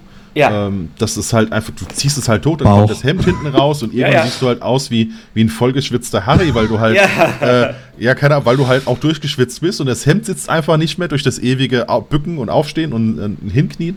Ähm, in dem Moment, wo du einfach schön sein kannst, ist ein Anzug unfassbar gut. Ja. Das, das auf jeden Fall. Ja, das stimmt. Das stimmt. Absolut. Ähm, gut. Ey, also ich frage jetzt einfach mal ganz kurz, wie viel Zeit habt ihr heute? Also Wann? ich, ich habe meinen nächsten Termin um 14 Uhr. Also ich habe jetzt noch ein Stündchen habe ich noch. okay, ja, dann machen wir doch. Gut, ich würde ich würd aber trotzdem gerne mal zum, zum, zu einem Punkt kommen, den ich ja schon mal angeteasert habe. Es, ja. gibt, es gibt einen Podcast von äh, äh unter anderem mit Glashäufer Umlauf. Ja. ja. Äh, der heißt Baywatch Berlin. Ja. Und die haben vor ein paar Wochen eine nette Rubrik äh, eingeführt, die ich gerne klauen würde. Ja. Ähm, und zwar, das ist mein Part als Pole. genau, der, der, der, Pat, der, Patrick hat das da reingeschoben. Du hast es ja reingeschrieben, deswegen du hast es ja auch geklaut, sozusagen. Ähm, und zwar damals war der, der Grundgedanke, dass einer, also es sind drei Stück bei diesem Podcast, äh, einer davon zieht um und ähm, das waren quasi die Möbelpacker waren zu Hause und er sagte, er hat sich in seinem, in einem Zimmer verschanzt und hat so getan, als wenn er arbeitet, also hat Krach gemacht, damit die, die Möbelpacker nicht denken, die faule Sau hockt sich irgendwo hin. Und ja. wir müssen hier alles ähm, wegschaffen. Genau. Und er sagte, ich habe keine Ahnung, wie ich mich zu benehmen habe, wenn Möbelpacker da sind. Wollen die, dass ich helfe? Wo soll ich bloß die Finger weglassen? Weil die sind ja Profis, die wissen genau, was sie machen und so weiter. Und so äh, entstand die Rubrik, lassen Sie das. Ja, und äh, bei Lassen Sie das schreiben dann quasi Leute, die diesen Beruf ausüben, einen, äh, äh wie soll ich sagen, einen, einen Ratgeber, äh, wie man mit ihnen als Dienstleister oder sonstiges verfahren soll. Ja. ja. Also äh, Möbelpacker sagen, hier, wenn ich komme, mach das bitte so, so, so machst du jeden Möbelpacker glücklich. Zum Beispiel. Oder Friseure sagen, bitte äh, komm vielleicht nicht mit den allerfettigsten Haaren oder was auch immer. Ja. ja. Ähm, und deswegen würde ich ganz gern mit dir lassen, sie das spielen.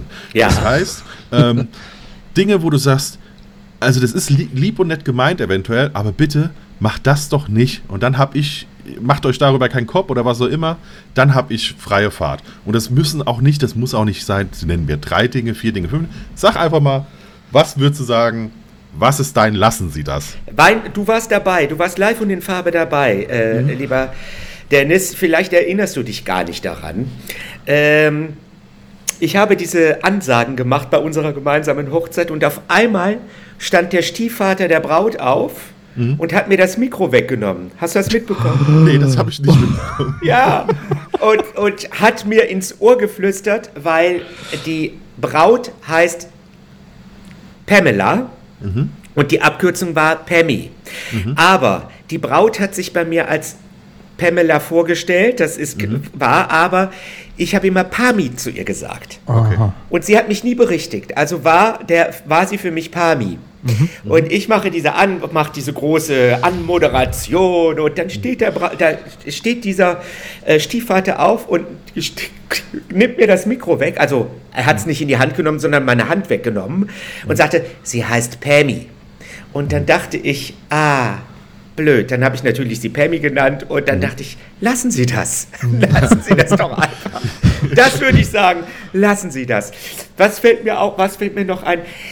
Ah, ich weiß nicht.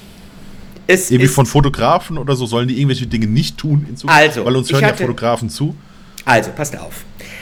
Auch wieder aus dem Leben erzähle ich was. Ich äh, werde mich mache mich ja auch immer mit meinen Fotografen oder mit allen Dienstleistern bekannt und wir sprechen uns ja immer ab. Und die meisten sind so wie ihr beide, die fragen, was kann ich alles fotografieren? Soll ich irgendwas weglassen? Und dann sage ich immer, ihr könnt alles fotografieren, ihr könnt mich wegschubsen, nur bitte nicht, wenn, wenn ich die Traufrage stelle, dass da unterbrochen wird. Weil das hatte ich einmal, dass der Fotograf sagte, das habe ich nicht drauf, das muss nochmal gemacht werden. also ich habe es andersrum. Ich habe, äh, mein Lassen Sie das wäre von äh, Traurednern oder von Standesbeamten. Äh, haben Sie den Kuss drauf oder sollen Sie sich nochmal küssen? Oh, ja, natürlich habe ich den ah. Kuss drauf. Ich, also ich weiß doch ganz genau den Ablauf des Ganzen und ja. ich weiß ganz genau, was jetzt kommt und dann halte ich drauf. Und auch wenn es nur eine Sekunde ist, ich würde mich nie im Leben hinstellen und würde sagen, oh nee, äh, oh, Speicherkarte war voll. Ja. Also was willst du darauf antworten? Ist der Hammer, ja. ja. Was ich auch ganz unangenehm fand, das hat mich jetzt nicht so direkt betroffen, aber es hat mir so unfassbar leid getan für mein Brautpaar. Es war jetzt in diesem September, es war das erste Septemberwochenende, und es hat hier in Köln aus Eimern geschüttet. Es hm, war hm, wirklich. Ich daran erinnern. Ah, es war wirklich grauenvoll, das, der Samstag. Und die freie Trauung konnte nicht draußen stattfinden und es war im Wasserturmhotel, also das ist hier in Köln eine 1A-Location. Und äh, die Mitarbeiter des Hotels haben das perfekt organisiert. Es war wunderschön gemacht. Der Fotograf, äh, sie sind als Team aufgetaucht, ich glaube, es war ein Ehepaar. Klassiker. Das war, sowas habe ich noch nie erlebt. Also oh. die waren, äh, nicht nur, dass sie unfreundlich waren, das, ist, das war mir ja egal, ich war ja nach einer Stunde weg, aber ähm, die haben mit so riesen, ich kannte das gar nicht mehr, ich dachte, das gab es in den 80ern mal, so riesen Stative hatten die und da oben war dann so ein, so ein, so ein, so ein Blitzer dran. Alter. und bei jedem Foto machte das klickte das und das blitzte so ganz laut. Kam da noch und, Schwarzpulver raus? Ja, es war fast. Also wirklich, Patrick, das hat noch gefehlt. Und die sind während der ganzen Zeremonie um mich herum, um das Brautpaar herum. Und jetzt war der Bräutigam ein unfassbar eloquenter, sehr wortgewandter junger Mann, der auch ganz viel vorbereitet hat für seine Braut. Und das hatte nur er mit mir abgesprochen. Also das war eine Überraschung für die Braut und natürlich auch für alle Gäste. Und das war eigentlich ein ganz kleines Showprogramm, was er vorhatte. Und ich hatte das, die Aufgabe, das so ein bisschen anzumoderieren. Und wir hatten uns vorher getroffen und das war zu, zu einer Generalprobe mehr oder weniger. Und das hatten wir super ja, konzipiert und wir hatten so einen Spaß daran, wir beide.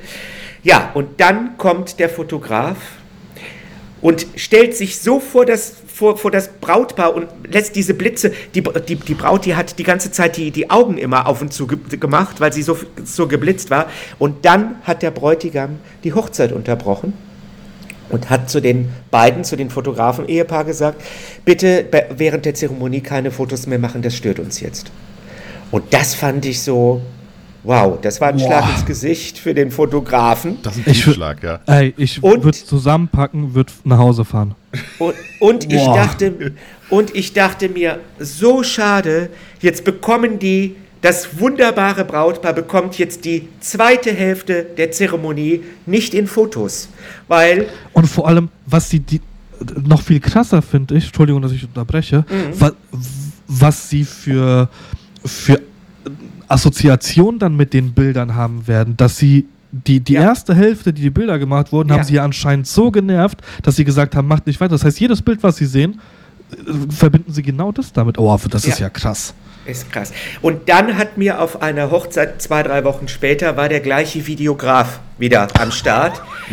und dann kommt der auf mich zu und hatte, hat, sagte Heinz, ich muss jetzt mal mit dir reden. Sag ich, Gott, was ist los? Sagte er, stell dir bitte mal vor, die haben dann in dem in dem äh, Saal, wo später gegessen wurde, da waren, ich glaube, so acht oder zehn runde Tische, wunderschön gedeckt. Da haben die mitten auf jeden Tisch so ein Stativ gestellt mit Blitzen. Ach, Könnt ihr euch das vorstellen? Oh, Scheiße. Könnt ihr euch das vorstellen? Und das war Schön natürlich. Fancy.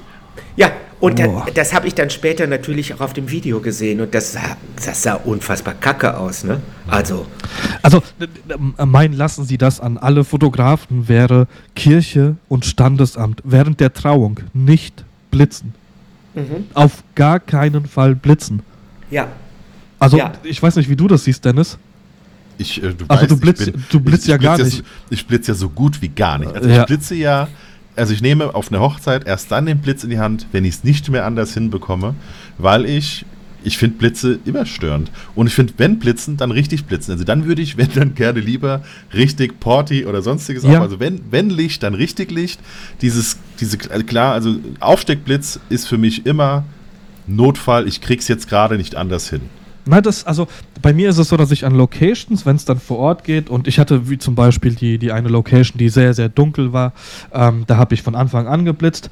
Ähm, das ist halt auch, ja, ich will da jetzt nicht zu viel ähm, ähm, sagen, aber Blitzen ist halt auch eine Kunst. Also du kannst blitzen wie ein Disco-Fotograf, dass er die Leute anblitzt und alles andere ist dunkel. Oder Ja, du kannst, du kannst das, äh, das Licht homogen halten und das Ganze miteinander verschmelzen lassen, ohne dass es aussieht, dass es geblitzt ist. Das ist mein Anspruch an das Ganze. Das heißt, an der Location kann es schon mal passieren, dass ich, sobald es reingeht und es ähm, relativ schnell dunkel wird, dass ich dann viel blitze. Aber Trauung auf gar keinen, auf Ja. gar keinen Fall. Also Ja. der, d- d- überall anders kann so ein Blitzlicht untergehen, aber nicht bei einer Trauung. Da scheppert es die ganze Zeit und in den meisten Fällen ist es eh nicht mit 150 Gästen, sondern eher ein gemütlicherer Rahmen.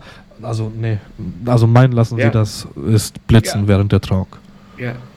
Und dann Ja. auch noch irgendwelche Blitze irgendwo aufbauen. Das kannst du machen, kannst du irgendwo, keine Ahnung, wenn der DJ was aufbaut, kannst du hinten an sein äh, Licht noch einen Blitz dran machen, dass du von hinten irgendwas anblitzt, aber doch nicht auf die Tisch. Die, Ja, ich ich verstehe es nicht. Die, die Brautpaare, ich die Brautpaare, ich fotografiere doch als Fotograf die Deko. Also Ich komm, ich red mich gerade in Rage. Ich Ja. fotografiere doch die Deko, weil sich die Brautpaare Gedanken um eine Deko machen. Ja. Und mich dann hinzustellen und dann irgendwelche Stative mit Blitzen aufzustellen, Ja. Aber guck Ja. mal, selbst, selbst da äh, beim DJ baue ich eigentlich keine Blitze, sondern dann, dann mache ich gern die Nummer mit den, mit den Handylichtern. Weil du hast sowieso immer fünf, sechs Gäste, die äh, mitfilmen, bei, beim Tanz zum Beispiel. Und dann initiiere ich die mir. Sag ich, hier, du filmst eh schon die ganze Zeit, tu mir bitte einen Gefallen, mach das Handylicht noch mit an. Dann, Dann äh, oder ich stelle die komplett drumherum, dann hast du ja so diese Fireflies quasi, ne? Du hast da überall so diese Lichter. Je mehr Gäste, desto besser. Dann haben die auch was zu tun, dann stehen die auch mal auf, dann stehen die eh schon auf der Tanzfläche, dann ist es nicht mehr so weit, um danach noch zu tanzen. Ähm, das heißt, ich stelle die alle drumherum, mache hinten die Handylichter an ähm, und dann, äh, ja, habe ich quasi durchweg wie diese kleinen Glühwürmchen um das Brautpaar immer Genau, ja. Das mache ich ganz gerne. Das mache ich bei der Torte, also wenn die Torte spät kommt, mache ich das ganz gerne. Wenn der Brautstraußwurf nachts kommt oder so, wenn die dann nochmal rausgehen. Weil da kannst du selbst mitten rausgehen vor die Location, äh, machst eine machst eine Schneise, äh, jeder macht das Handylicht an, dann hast du halt auch nochmal so diesen, wie so ein, ja, eben Ja. auch wieder links, rechts diese, die, diese, diese ganzen kleinen Lichtchen. Äh, und schon kannst du sogar im Dunkeln äh, wieder das nutzen. Äh, also das mache ich dann gerne. Aber jetzt, äh, ja, also ich habe immer einen Blitz dabei und ich Mhm. benutze den auch, aber wirklich nur, weil ich finde immer, dass ein Blitz auffällt. Ja, ist so. Also ja, bei Gästen auffallen zumindest. ja, aber ähm, es gibt noch, für mich persönlich gibt es noch einen Unterschied zwischen auffallen und stören. Ja, okay. Ja. Ja. Stimmt. Also wenn Sag der- mal, wenn der- ab, Papa abends eine Rede hält und es ist halt dunkel, dann blitze ich natürlich auch, weil im, im Endeffekt ist ja, ist, ist ja mein Anspruch, das schönste Bild auszuliefern. Nicht mit den äh, Gegebenheiten irgendwie zurechtkommen, sondern wirklich technisch auch das schönste und emotionalste Bild abzuliefern. Und wenn ich halt einen Blitz brauche bei, bei den Reden, dann ist es so. Aber nicht bei der Trauung. Ja. Heinz, ich habe dich unterbrochen. Ja, nein, nein, nein. Ich hatte nur, äh, kam mir gerade in den Sinn, wie ist denn eure Erfahrung mit, ähm, mit der Hochzeitstorte? Wird die bei euch immer noch so, sage ich jetzt mal, spät serviert und äh, der Akt des Anschneidens, ist der immer noch so gegen 10, 11 Uhr bei euch? Wenn ich die, also ich biete bei jedem Vorgespräch immer einen, einen Ablaufplan nach meinem Gusto an. Also ja. von wegen, guck mal, das ist meine Erfahrung, das macht dann Sinn, das dauert so und so lang, weil gerade, äh, ich finde, Hochzeitspaare unterschätzen gerne auch die Gratulation. Äh, total oft haben die irgendwie 150 Immer. Gäste und Immer. denken, dass sie in einer Viertelstunde da weg sind ja. und oh. denken so, also 150 heißt 300 Mal. Ja. Ich kenne dich schon, da bist du so klein, du siehst heute so wundervoll aus. Die Oma bleibt auch mal 30 ja. Sekunden stehen. Ey, 20 Sekunden, 300 ja. Mal. Also da muss ich euch was zu erzählen. Soll ich euch und? da einen kleinen Tipp geben? Ich gebe euch jetzt einen Tipp aus der oh. Glückszentrale und auch an alle Brautpaare, die jetzt zuhören. Ich glaube, ich werde vielen Fotografen eine große Freude damit machen. Also, passt auf. Ich bin letztes Jahr, nee, dieses Jahr war es, dieses Jahr, Muttertag. Es war Muttertag. Mein Mann brauchte Blumen für seine Mutter und ich fahre mit ihm ans erste Blumengeschäft. Draußen eine Schlange, ich sag jetzt mal wirklich, 25 Leute standen vor diesem Blumenladen. Da sage ich zum Christoph, ich bleib doch hier nicht stehen, hast einen Knall, wir fahren zum nächsten Blumenladen. Der nächste Blumenladen, 15 Leute. Das gleiche. Und dann sitze ich in diesem Auto, ich sage, ich, ich, war so, ich war so angepisst, da dachte ich, ich stelle mich doch da jetzt nicht für Blumen an. Ich bleibe im Auto sitzen. So, gesagt, getan, Christoph stellt sich in diese Reihe an, um an seine Blumen zu kommen. Und ich gucke auf diese Reihe und dachte, das ist wie bei einer Trauung, das ist wie bei einer Hochzeit. Das ist wie nach der Zeremonie, das Brautpaar steht da und alle reihen sich an, um zu gratulieren. Und da dachte ich mir, da muss eine andere Lösung her. Und dann bin ich nach Hause ich und dann ja dachte, schon miterlebt. Du hast sie miterlebt, ne? Ja. Und dann habe ich bin hab gespannt. Ich, zu unterbrechen. Ich, ja, und diese Geschichte erzähle ich meinen Brautpaaren immer, weil es ist wirklich so, Patrick, das Brautpaar steht da mit einem Sekt, die müssen vielleicht mal Pipi machen, die Braut will sich vielleicht mal die Nase neu schminken, pudern. Und der Letzte, der in der Reihe steht, der hundertste Gast denkt, boah, wann komme ich endlich dran? Und jeder sagt, herzlichen Glückwunsch. Und das Brautpaar sagt 500 Mal Dankeschön, vielen Dank, herzlichen Dank, Dankeschön, danke, danke, danke. Es ist doch viel schöner, wenn, also die erste Stunde bei einer Hochzeit, da ist ja jeder angespannt, das Brautpaar, die Eltern, die Trauzeugen, alle Gäste. Und ich sage dann in meinen organisatorischen Ansagen, das Brautpaar möchte, dass sie entspannt sind und sie brauchen sich in keine Reihe heute einzugliedern, um unserem Brautpaar zu gratulieren. Sie können unserem Brautpaar heute den ganzen Tag über gratulieren. Und wenn Sie den Bräutigam heute Abend um 21 Uhr an der Theke treffen und mit ihm ein Bierchen trinken, da haben Sie sogar die Möglichkeit, mit ihm noch sechs, sieben, acht Sätze mehr zu reden als herzlichen Glückwunsch und vielen Dank. Und ihr glaubt nicht, äh, Dennis, du hast es ja mitbekommen. Es ist wirklich wie so ein Stein, der bei den Gästen vom, vom Herzen fällt. Boah, Gott sei Dank, wir müssen uns nicht irgendwie einreihen. Und das Brautpaar ist unfassbar dankbar, dass sie nicht 500 Mal es wird nicht vermeiden, vermieden werden können, dass die Eltern gratulieren und natürlich die Großeltern und die engsten Leute. Aber es ist wirklich schöner, wenn es entzerrt wird, wenn man den ganzen Tag über gratulieren kann und nicht diesen Akt beim Sektempfang, wo eine ganze Stunde für drauf geht. Äh, und das Licht wird immer dunkler für die Fotografen. Und da habe ich mir überlegt, das ist doch eine gute Lösung für alle. Als neutrale Person auf einer Hochzeit unterschreibe ich dir das zu 100 Prozent. Hatte ich noch nie. Ähm, aber ich kann es absolut nachvollziehen. Als Fotograf muss ich dir leider widersprechen. Ehrlich? Ist das so? Ja, und zwar ist es so, dass du ähm, zum einen als Fotograf bei den Gratulationen äh, ist es für mich persönlich die einzige Möglichkeit, wirklich jeden Gast vor die Kamera zu kriegen.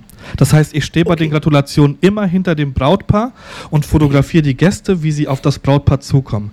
Der Hintergrund des Ganzen ist, natürlich will das Brautpaar nicht ähm, bei 150 Gästen irgendwie 150 Mal ihr Gesicht haben, sondern das Gesicht der Gäste. Und für die Gäste ist es einer der emotionalsten Momente am Tag einer Hochzeit, wenn sie vor dem Brautpaar stehen und ihm gratulieren dürfen. Aber äh, entschuldige Patrick, aber das kann ja, das muss ja jetzt nicht direkt nach der Zeremonie sein. Also ja, ist ja genauso emotional, wenn Sie jetzt um, sage ich mal, vor dem Essen gehen, äh, dem Brautpaar gratulieren. Ich finde, das muss jetzt nicht an so eine Zeit De gebunden sein. Definitiv, aber dann bin ich ja als Fotograf nicht dann, dann gehe ich ja das Risiko ein, dass ich nicht da bin, um diesen Moment zu fotografieren. Da hast du, da hast du recht. Da, genau. Da und da, du kannst ja dann auch nicht sagen, naja, ey, komm, äh, Patrick, komm mal mit, ich gratuliere dir jetzt. Das ist ja, ja auch Quatsch, ne? Ja, ja, und deswegen, also ich kann das absolut nachvollziehen. Ähm, ich mache das auch als Fotograf ähm, ja. lege ich auch irgendwann mal ähm, meine, meine Kamera, keine Ahnung, ob es jetzt vorm Essen ist oder wann auch immer, lege ich meine Kamera ab und meinen Halfter und gehe dann offiziell zum Brautpaar und gratuliere ihnen nochmal. Als nicht Fotograf, sondern als Gast.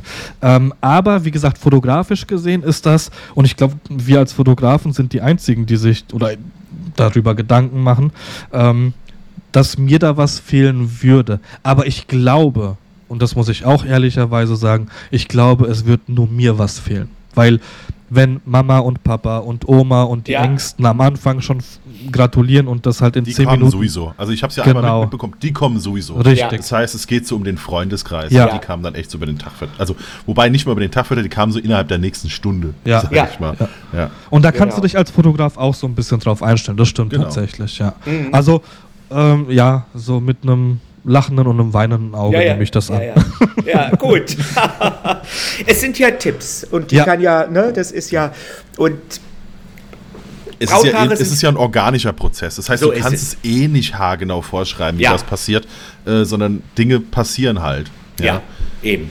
Aber grundsätzlich macht das, macht das tatsächlich Sinn, weil ich sehe auch, wie oft drehen sich die Brautpaare zu mir und äh, rollen mit den Augen und ja. äh, bei den Gruppenbildern ist es auch genauso. Oh, wie lange muss ich denn jetzt noch lachen? Das ist immer, immer ja, ein und ja, dasselbe. Und wie gesagt, ich, irgendwo, irgendwo kann man es nachvollziehen.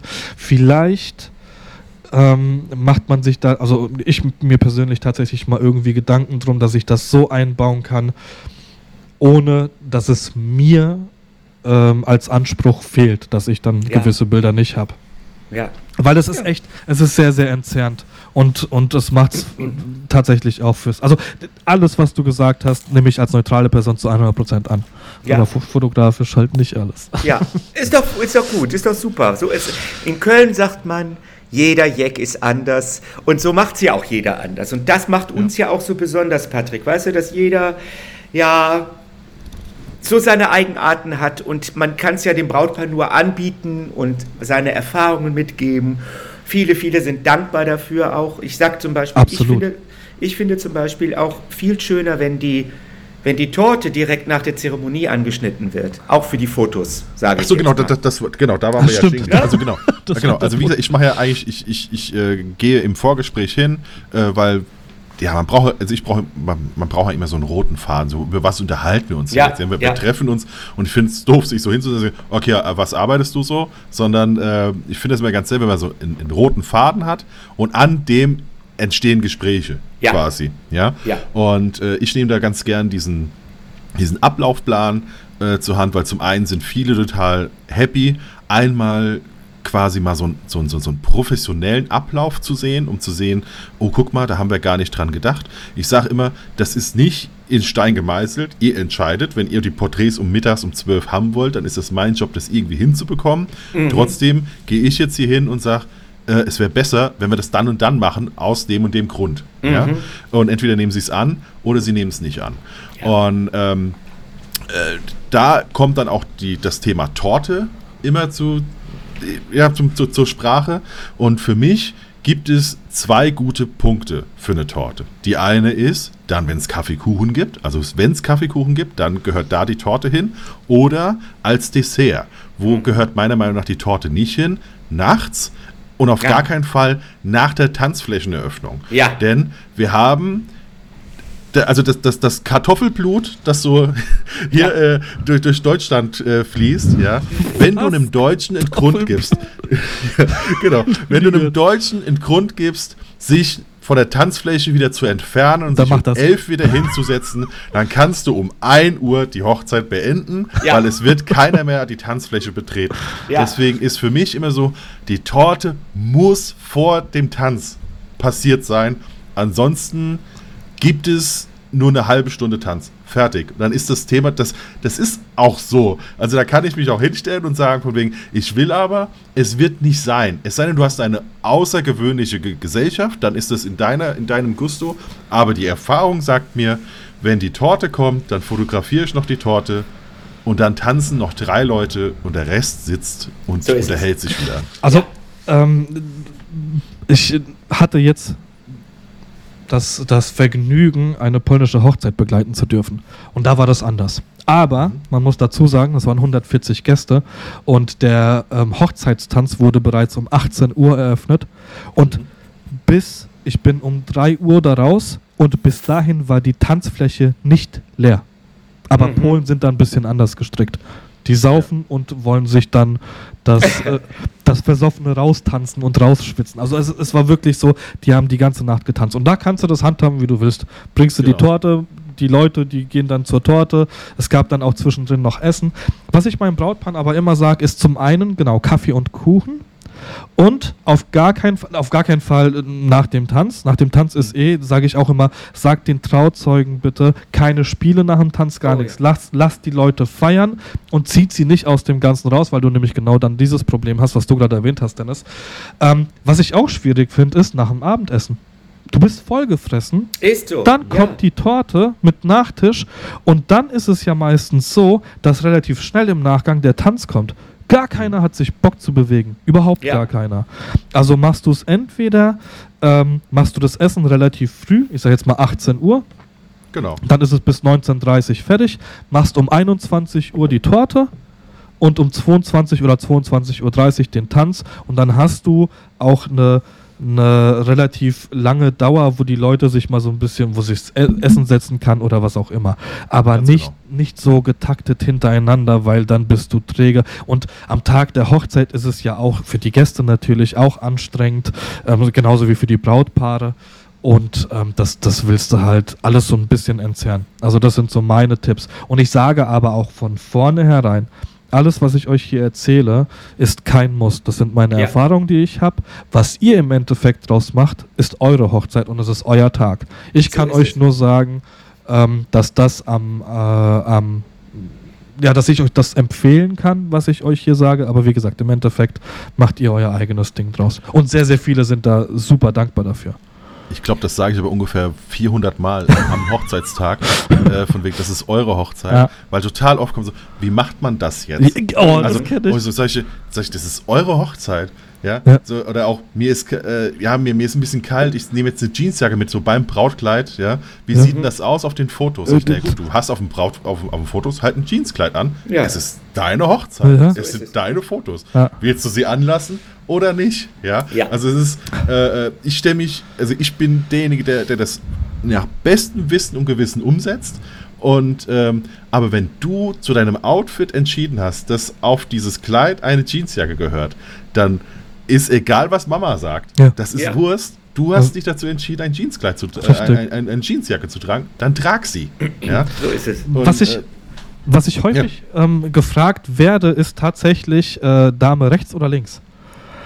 Ja. Und ich, ich weiß, dass es da irgendwie irgendwas gibt mit einem, der Herr zieht das Säbel und deswegen muss die Dame auf der Seite stehen. Heinz, kannst du mir das ein für alle Male erklären, wie ja. es sich gehört? das kann ich. Lieber Patrick, da es eine freie Trauung ist, ist alles frei. Das Brautpaar entscheidet, wo es sitzen möchte. Es, okay. hat, es gibt da keine Regel. Braut links, Bräutigam rechts. Ich glaube, in der Kirche gibt es sowas. Ich glaube, bei einer kirchlichen Trauung. Da bin ich mir aber nicht sicher, wie das ist. Aber bei ich einer glaub, freien Trauung. rechts. Ich glaube, ja, ich glaube die auch. Braut sitzt immer rechts. Ja. Wahrscheinlich, weil der See, also das, ich glaube, dass mit dem Säbel stimmt. Das ist ähnlich wie beim Reiten. Mhm. Da, äh, also beziehungsweise der, der Linksverkehr der Engländer beruht, glaube ich, daher. Mhm. Ähm, weil du ja quasi, du hast glaube ich links den Säbel oder das Schwert und reitest ja beim Chasten und sonstiges quasi rechts aneinander vorbei. Das heißt, die rechte Hand mhm. ist quasi in der Mitte von jeder Person. Also beim Duellieren ja. ist die Hand in okay. der Mitte. Ich glaube daher so, also ist jetzt aber gefährliches Halbwissen. Ich Klassiker immer, bei uns im Podcast. ich sag immer, so wie es am schönsten für die Fotos ist, sollen sie sich hinsetzen. Also, ja, ne? ja siehst du, und dann werde ich involviert und ich weiß keine Antwort. Aber das kannst du. Da. Also ich sag meinen Brautpaaren immer, es ist eine freie Trauung. Es geschieht alles nur das, was ihr wollt und wie ihr es möchtet. Und ihr könnt oder die Braut kann entscheiden, wo sie sitzen möchte. Ja. So. Ja. Also wenn ich einen Tipp äh, für, für jetzt welche, die wegen Heinz eingeschaltet haben und äh, vielleicht nächstes Jahr heiraten oder in zwei Jahren, weil der Heinz ist ja ganz lange ausgebucht. ah, ich habe noch ein paar Termine frei. Also ja, perfekt, genau. Einfach melden. Ja, genau. bitte. Ähm, äh, dann würde ich tatsächlich eine Sache sagen, und zwar äh, die Position, wie die sitzen. Also für mich wäre wichtiger, dass das Ganze nicht zu weit auseinander ist. Ja. Also das war zum Beispiel bei, bei der Hochzeit, die wir hatten, Heinz. Ja. Ähm, ich meine, gut, das war eine, eine, eine ganz schnelle äh, Problemlösung quasi, weil es zu heiß war für ja. draußen. Ja. Deswegen wurde das irgendwie nach innen gemacht. Für mich war es insgesamt, aber das hatte ich ein paar Mal. Der Patrick kennt auch eine Hochzeit äh, von diesem Weingut, ähm, wo die Distanzen zu groß sind. Quasi, also das Brautpaar sitzt entweder zu weit weg von der ja. Gesellschaft, das heißt, ich kriege es nicht mehr richtig schön fotografiert, weil entweder muss ich zu viel Schärfe einbauen und dann wirkt es schnell wie, wie eine Kompaktknipse. Ja. Ähm, oder äh, bei, bei dem äh, mit Carsten und dir war es, dass dadurch, dass du quasi in der Mitte, in diesem, in diesem Traubogen, oder es war ja kein Bogen, aber dass du da standst und die saßen ja so seitlich schräg mit dem ja. Blick. Genau. Ähm, ich hatte quasi oftmals das Problem, euch schön zu framen. Also äh, so, dass ihr alle schön nebeneinander steht, weil die Distanzen ein bisschen zu groß waren. Ich glaube aber ganz ehrlich, das lag einzig und allein an dieser schnellen Problemlösung und wie baut man das jetzt hier auf? Ja. Ähm, das ja. wäre, wäre es draußen gewesen, äh, ich habe den Platz ja gesehen, wäre das eine gut, einfach ein bisschen muggeliger gewesen ja, genau. und schon ähm, ähm, ist genau. alles einfach ein bisschen näher, ein bisschen intimer quasi. Bei der genau. anderen Trauung äh, an diesem Weingut, da war quasi, die saßen oben was an sich von der Idee her super schön war, weil die zwischen Fliedersträuchen saßen, oh, was dazu führt, dass dauernd Schmetterlinge im Bild waren. Ja, also was wirklich schön ist. Ja, so, du hast ja wirklich diese, diese, diese Schmetterlinge, die immer so ein bisschen da so hinten dran rumfliegen und so. Also es sah alles super aus. Problem war, es war halt eine, eine kleine Treppe dazwischen. Also die, die Gäste saßen unten äh, und ich war mit dem Brautpaar halt oben. Also der Winkel ist nicht super schön zu fotografieren. Äh, du hast oft die Gäste komplett unscharf, weil das halt einfach 10, 15 Meter waren. Ja, ähm, quasi aus, aus, aus Gästesicht das Brautpaar fotografieren ist auch mit, weil du immer vor dem Brautpaar diese Treppe hättest runtergemusst. Ja, also äh, das ist so das Einzige, wenn ihr euch noch dazu entscheidet, äh, die Hochzeit findet jetzt irgendwann in der nächsten Zeit statt, in den nächsten ein bis zwei Jahren und ihr könnt euch eine Location angucken, nochmal so ganz kurz, mal so ganz kurz innehalten und bedenken, da, wo ich das jetzt machen will, wie kriege ich das so ein bisschen, alles ein bisschen zusammen, ja, ja, damit das schön auf dem Foto aussieht. Ja, das ist ein ganz wichtiger Input, glaube ich, äh, Patrick, den du da sagst. Dennis, ist, äh, Dennis. Ich äh, Dennis, entschuldige, Dennis, entschuldige, Dennis, entschuldige. Alles gut. Äh, weil es ist äh, auch für die, ähm, für die Stimmung, um die Stimmung zu erzeugen. Wenn das alles so weit ent entfernt ist, ist es schwierig, auch für den Trauredner, Traurednerin, ähm, die Meute zusammenzuhalten. So sage ich es mal ganz ja. platt. Also eine Stimmung zu erzeugen. Und das ist, wenn das alles so weit weg ist, ist es schwierig. Ist es eigentlich für, auch, auch für einen Profi wie dich? Also ich meine, ich habe mal ein paar Vorträge gehalten und so. Ähm, aber ich bin ja kein, kein, kein Profi äh, beim, beim Reden. Ja? Äh, mhm. Äh, für mich war es immer total wichtig, dass ich so ein leichtes Feedback-Gefühl aus dem Publikum habe. Ja. Das heißt, dann, dann, ich habe mir immer irgendeinen gesucht, der immer genickt hat zum Beispiel, ja, dass ich so, dass ich so sehe, es kommt an, was ich gerade sage. Ja, ja, ja. also de, so von wegen, der hört mich, der kann mich hören, der ja. versteht, was ich sage. Ja. Äh, ist das bei, bei, bei einem Profi wie dir auch so, dass du dann rauskommst, okay, warte mal, wer gibt mir zumindest ein körperliches Unbedingt. Feedback?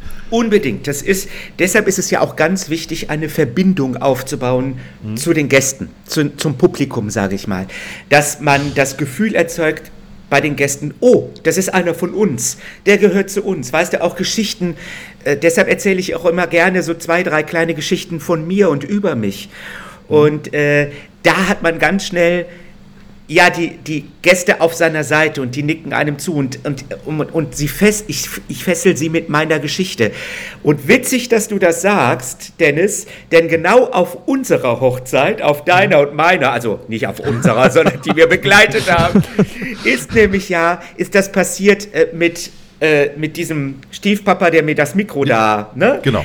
Und dieser Mann saß in der ersten Reihe. Ich kann das erzählen, weil ich mit Pammy und äh, mit äh, dem, ihrem Bräutigam auch darüber gesprochen habe. Dieser Mann hat diese 45 Minuten der Trauung mich mit Blicken gestraft. Mhm. Weil ich habe natürlich eine, eine, witzige Bemerkung darüber gemacht. Mhm. Ich habe nur seine Blicke gesucht. Und es war so verrückt. Alle anderen 99 Gäste klebten an meinen Lippen und die haben mich gefeiert. Aber dieser Mann hätte mich am liebsten getötet. Und es ist verrückt, dass ich ihn immer nur angeguckt habe. Und ich bin nach Hause gefahren und dachte mir, man muss auch Blicke aushalten können, wenn man da vorne steht. Aber da, also für mich wäre das gar weil der Dennis gerade erzählt hat, er sucht sich immer jemanden aus, der dann nickt. Ich habe mhm. mir den ausgesucht, der aufgestanden ist und aufs Klo gegangen ist und habe mir halt gedacht, okay, scheiße. Ah, ja, das kann auch Aber, passieren. Ähm, du sagst es gerade, man muss Blicke aushalten können. Ja. Du hast halt den Background, ne? dadurch, dass du auf der Bühne gestanden hast und ähm, kannst ja mit, das sind ja alles Erfahrungen, die ist dir ja die dir unglaublich viel ähm, weiterhelfen, gerade bei dem, was du jetzt machst. Aber ich, ich würde mich komplett verhaspeln. Also wenn ich diese Blicke aushalten müsste, ja. ich, ich, ich würde im, im, Erdboden versinken. Und jetzt nicht deswegen, weil er auf mich zukam, sondern genau wegen, wegen diesen Blicken halt, weil ja. mich das in dem Moment ähm, irritiert. Genau, und, und vielleicht auch einschüchtert, weil es ist ja, ja während einer Trauung, ich als Fotograf habe vielleicht bei zwei Situationen an der Hochzeit bin ich im Mittelpunkt. Das ist einmal das Gruppenbild und das Paar-Shooting. Wobei das Paar-Shooting ja auch immer getrennt von den Gästen ist. Ähm, und wenn ich, guck, siehst du, du hast gerade was in den Chat reingeschrieben, jetzt bin ich verwirrt. Und jetzt weiß ich nicht, was ich sagen wollte. siehst du? ähm, und ähm, du als Trauredner, dir gehört ja die ganze Zeit der Rede. Das ja, heißt, wenn du da einmal, genau, wenn du da einmal aus dem Konzept kommst, kannst du das vielleicht irgendwie auffangen. Aber wenn ich immer wieder zu ihm schauen würde, wäre für mich eine Vollkatastrophe. Aber ist ich weiß es, dann würde ich halt den Blicken ausweichen. Ja, es gibt allerdings, äh, Patrick, ein paar Tools und es gibt ein paar äh, Sachen, die man da anwenden kann. Und jetzt, mach, jetzt kommt der kleine Werbeblock, ihr Lieben. Äh, ich bin schon ein paar Mal angeschrieben worden von Rednerinnen und Rednern, die. Das wäre mein oh, Ding gewesen gerade. Lasst einen Workshop ehrlich? zusammen machen. Ja. Oder, ja. De, oder den Tipp, den du jetzt gibst, hinter einer Paywall verstecken. Ja, genau, genau, genau. Nein, es gibt, zwei, es gibt zwei ganz, ganz tolle Kolleginnen. Eine ganz tolle Kollegin, das ist die Sarah, und einen ganz tollen Kollegen, das ist der Ben. Und die haben sich zusammengeschlossen und machen eine Coaching, haben eine kleine Coaching-Firma gegründet, Melon Moments heißt sie. Und die bieten Coachings für Redner an. Und da bin ich jetzt nächste Woche eingeladen, da fahre ich nach Mannheim, komme ich da in eure Ecke sogar. Ja, tatsächlich. Bin ich, bin ich eingeladen und mache vier Stunden lang, referiere ich so ein bisschen darüber, über Staging und über Bühnenpräsenz und wie man sich selber auf der Bühne wohlfühlt, damit man das, was man sagt und das, was man äh, transportieren will, ja, dass man das auch ausstrahlt und dass man sichtbar ist. Und das mache ich äh, für Rednerinnen und Redner, die da interessiert sind und Interesse dran haben, mache ich jetzt nächste Woche. Das ist der erste Workshop, weil ich finde, man kann auch sein Wissen, wo man sich, also ich bin mir da sehr sicher, hört sich jetzt vielleicht überheblich an, ist aber nicht so gemeint. Ich bin mir aber sicher, wenn ich auf der Bühne stehe, weiß ich, was ich tue. Ich kenne aber auch super Rednerinnen und Redner, die super Reden haben, die aber ganz unsicher sind und wissen nicht, wie sie das, ihre, ihre schöne Geschichte, die sie geschrieben haben, an den Mann bringen. So sage ich es mal ganz platt. Und ähm, da habe ich weißt, zum. Hm? Weißt du, wann das ist? Einfach nur, dass das. Äh das ist der, äh, der 17. und der 18. Äh, November, jetzt in mhm. Mannheim. Und es wird aber auch nochmal wiederholt im März. 3., okay. 2., 3. März wird es nochmal wiederholt. Aber wahrscheinlich ausgebucht, das heißt, äh, da wird jetzt keiner mehr noch äh, schnell zuschlagen können. Oh, ich weiß nicht, ob krankheitsbedingt durch Corona kann immer ja. wieder sein, dass jemand abspringt. Ansonsten aber wenn man anschreiben, entweder mich auf meine Insta-Seite oder Melon Moments direkt. Ähm, das ist eine ganz schöne Sache. Da habe ich was ganz Schönes ausgearbeitet, nur für Redner und da bin ich mal gespannt, wie es bei den Kolleginnen und Kollegen ankommt. Super interessant. Also ich ja. wäre es jetzt nicht so kurzfristig. Ich glaube, ich werde mich im März mal äh, einschreiben. Wisst ihr, was wir machen, Patrick?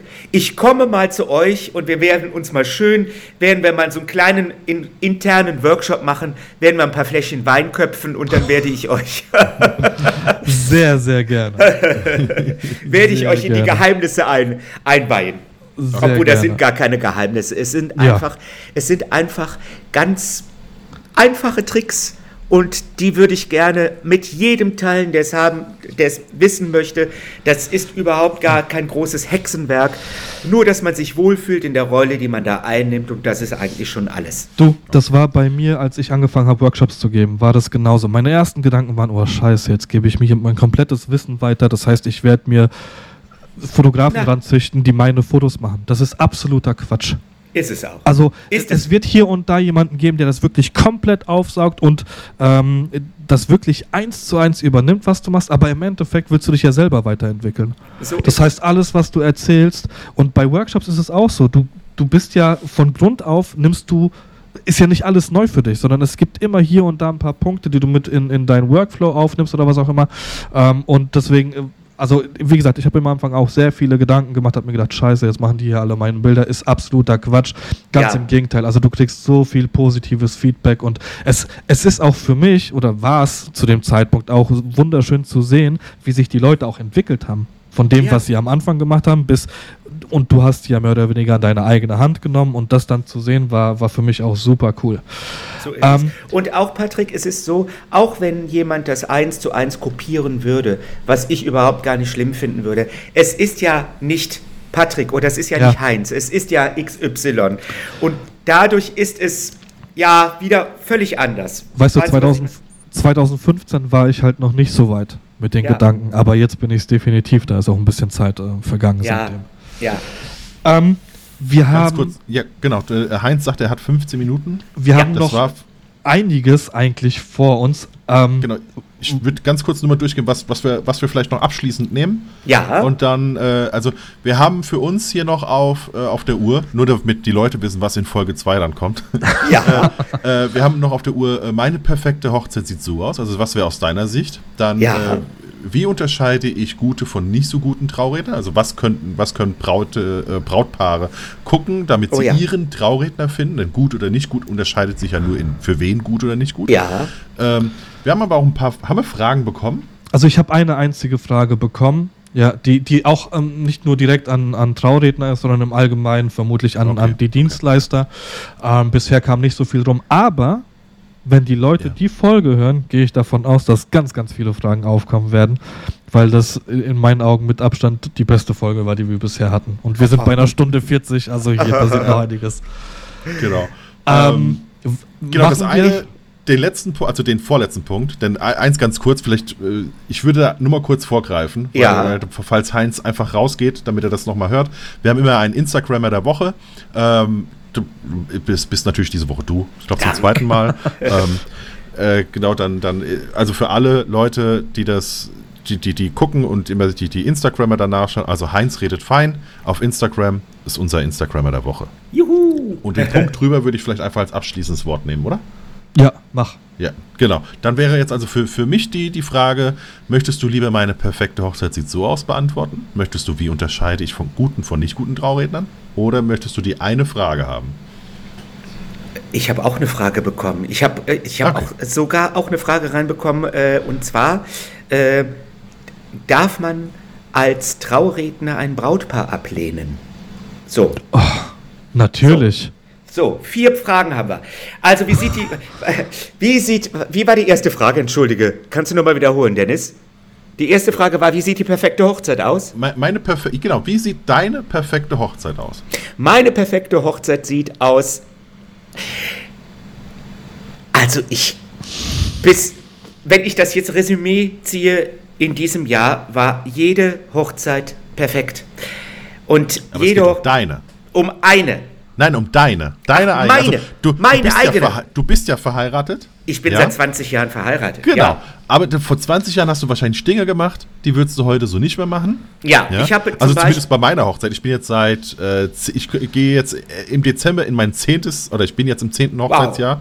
Wow. Äh, das heißt, dann bin ich seit zehn Jahren verheiratet und ich würde ganz viel nicht mehr so machen, wie ich das an der Hochzeit geplant habe. Ja. ja? Äh, deswegen wäre so meine Frage, du meine als Trauredner, du als Hochzeitsprofi, ja. Wie würde deine Hochzeit aussehen, wenn ihr euch jetzt einfach nochmal das Ja-Wort gebt? Ihr heiratet nicht neu, sondern ihr gebt euch das Ja-Wort nochmal. Ich würde eine ganz kleine Gartenhochzeit machen. Eine freie Trauung machen für mich mit meinen liebsten und engsten Leuten. Das wären vielleicht maximal 30 äh, also mit Partnern.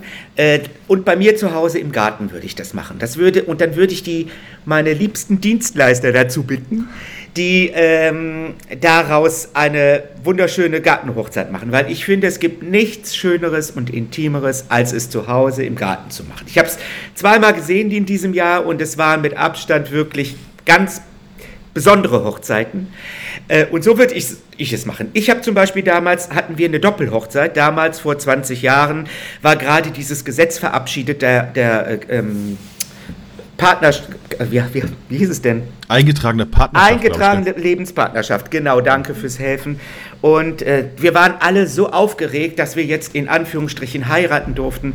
Und wir haben damals eine Doppelhochzeit gemacht mit zwei Freundinnen von uns. Das würde ich im Leben nie wieder machen, mhm. weil es war nicht unser Fest. Mhm. Es war mhm. ein Fest von zwei Brautpaaren, Bräutigampaaren, die jeweils Freunde eingeladen haben, die sich aber dann untereinander nicht kannten. Das würde ich nie wieder so machen. Wobei die Idee ja schon süß ist, vom, von der Theorie ja. her. Ja. Aber dann ja. im Nachgang ist genau das, also mit, ja, mit der Erfahrung, die ich ja. jetzt habe, ohne dass ich die Erfahrung von zwei Hochzeiten habe, könnte ich dir genau das sagen. Ja. Aber wie gesagt, das ist jetzt auch, bei euch ist es ja ein bisschen länger her gewesen. Ja, genau, genau. Also ähm, ich würde eine Gartenhochzeit machen. Okay. Tatsächlich. Finde find ich super. Ich finde vor allem den Gedanken super. Also auf total vielen Hochzeiten bekommt man ja mit, dann ist die Groß, Groß, Großtante irgendwie noch dabei. Die hat man seit 30 Jahren nicht gesehen, ja. aber die muss man halt einladen und so. Ja. Und das ist ja diese, dieses ganze, äh, bei, bei uns in Mainz sagt man, das ganze Bagage, ja. ja das, ja. das bläht dir ja diese Hochzeit auf. Ins Unermessliche, ja. Auch finanziell. Statt, ey, und statt, genau, eben finanziell. Und stattdessen könntest du dir ja wirklich deine Top-Dienstleister holen, um ja. dir diesen Tag machen zu lassen.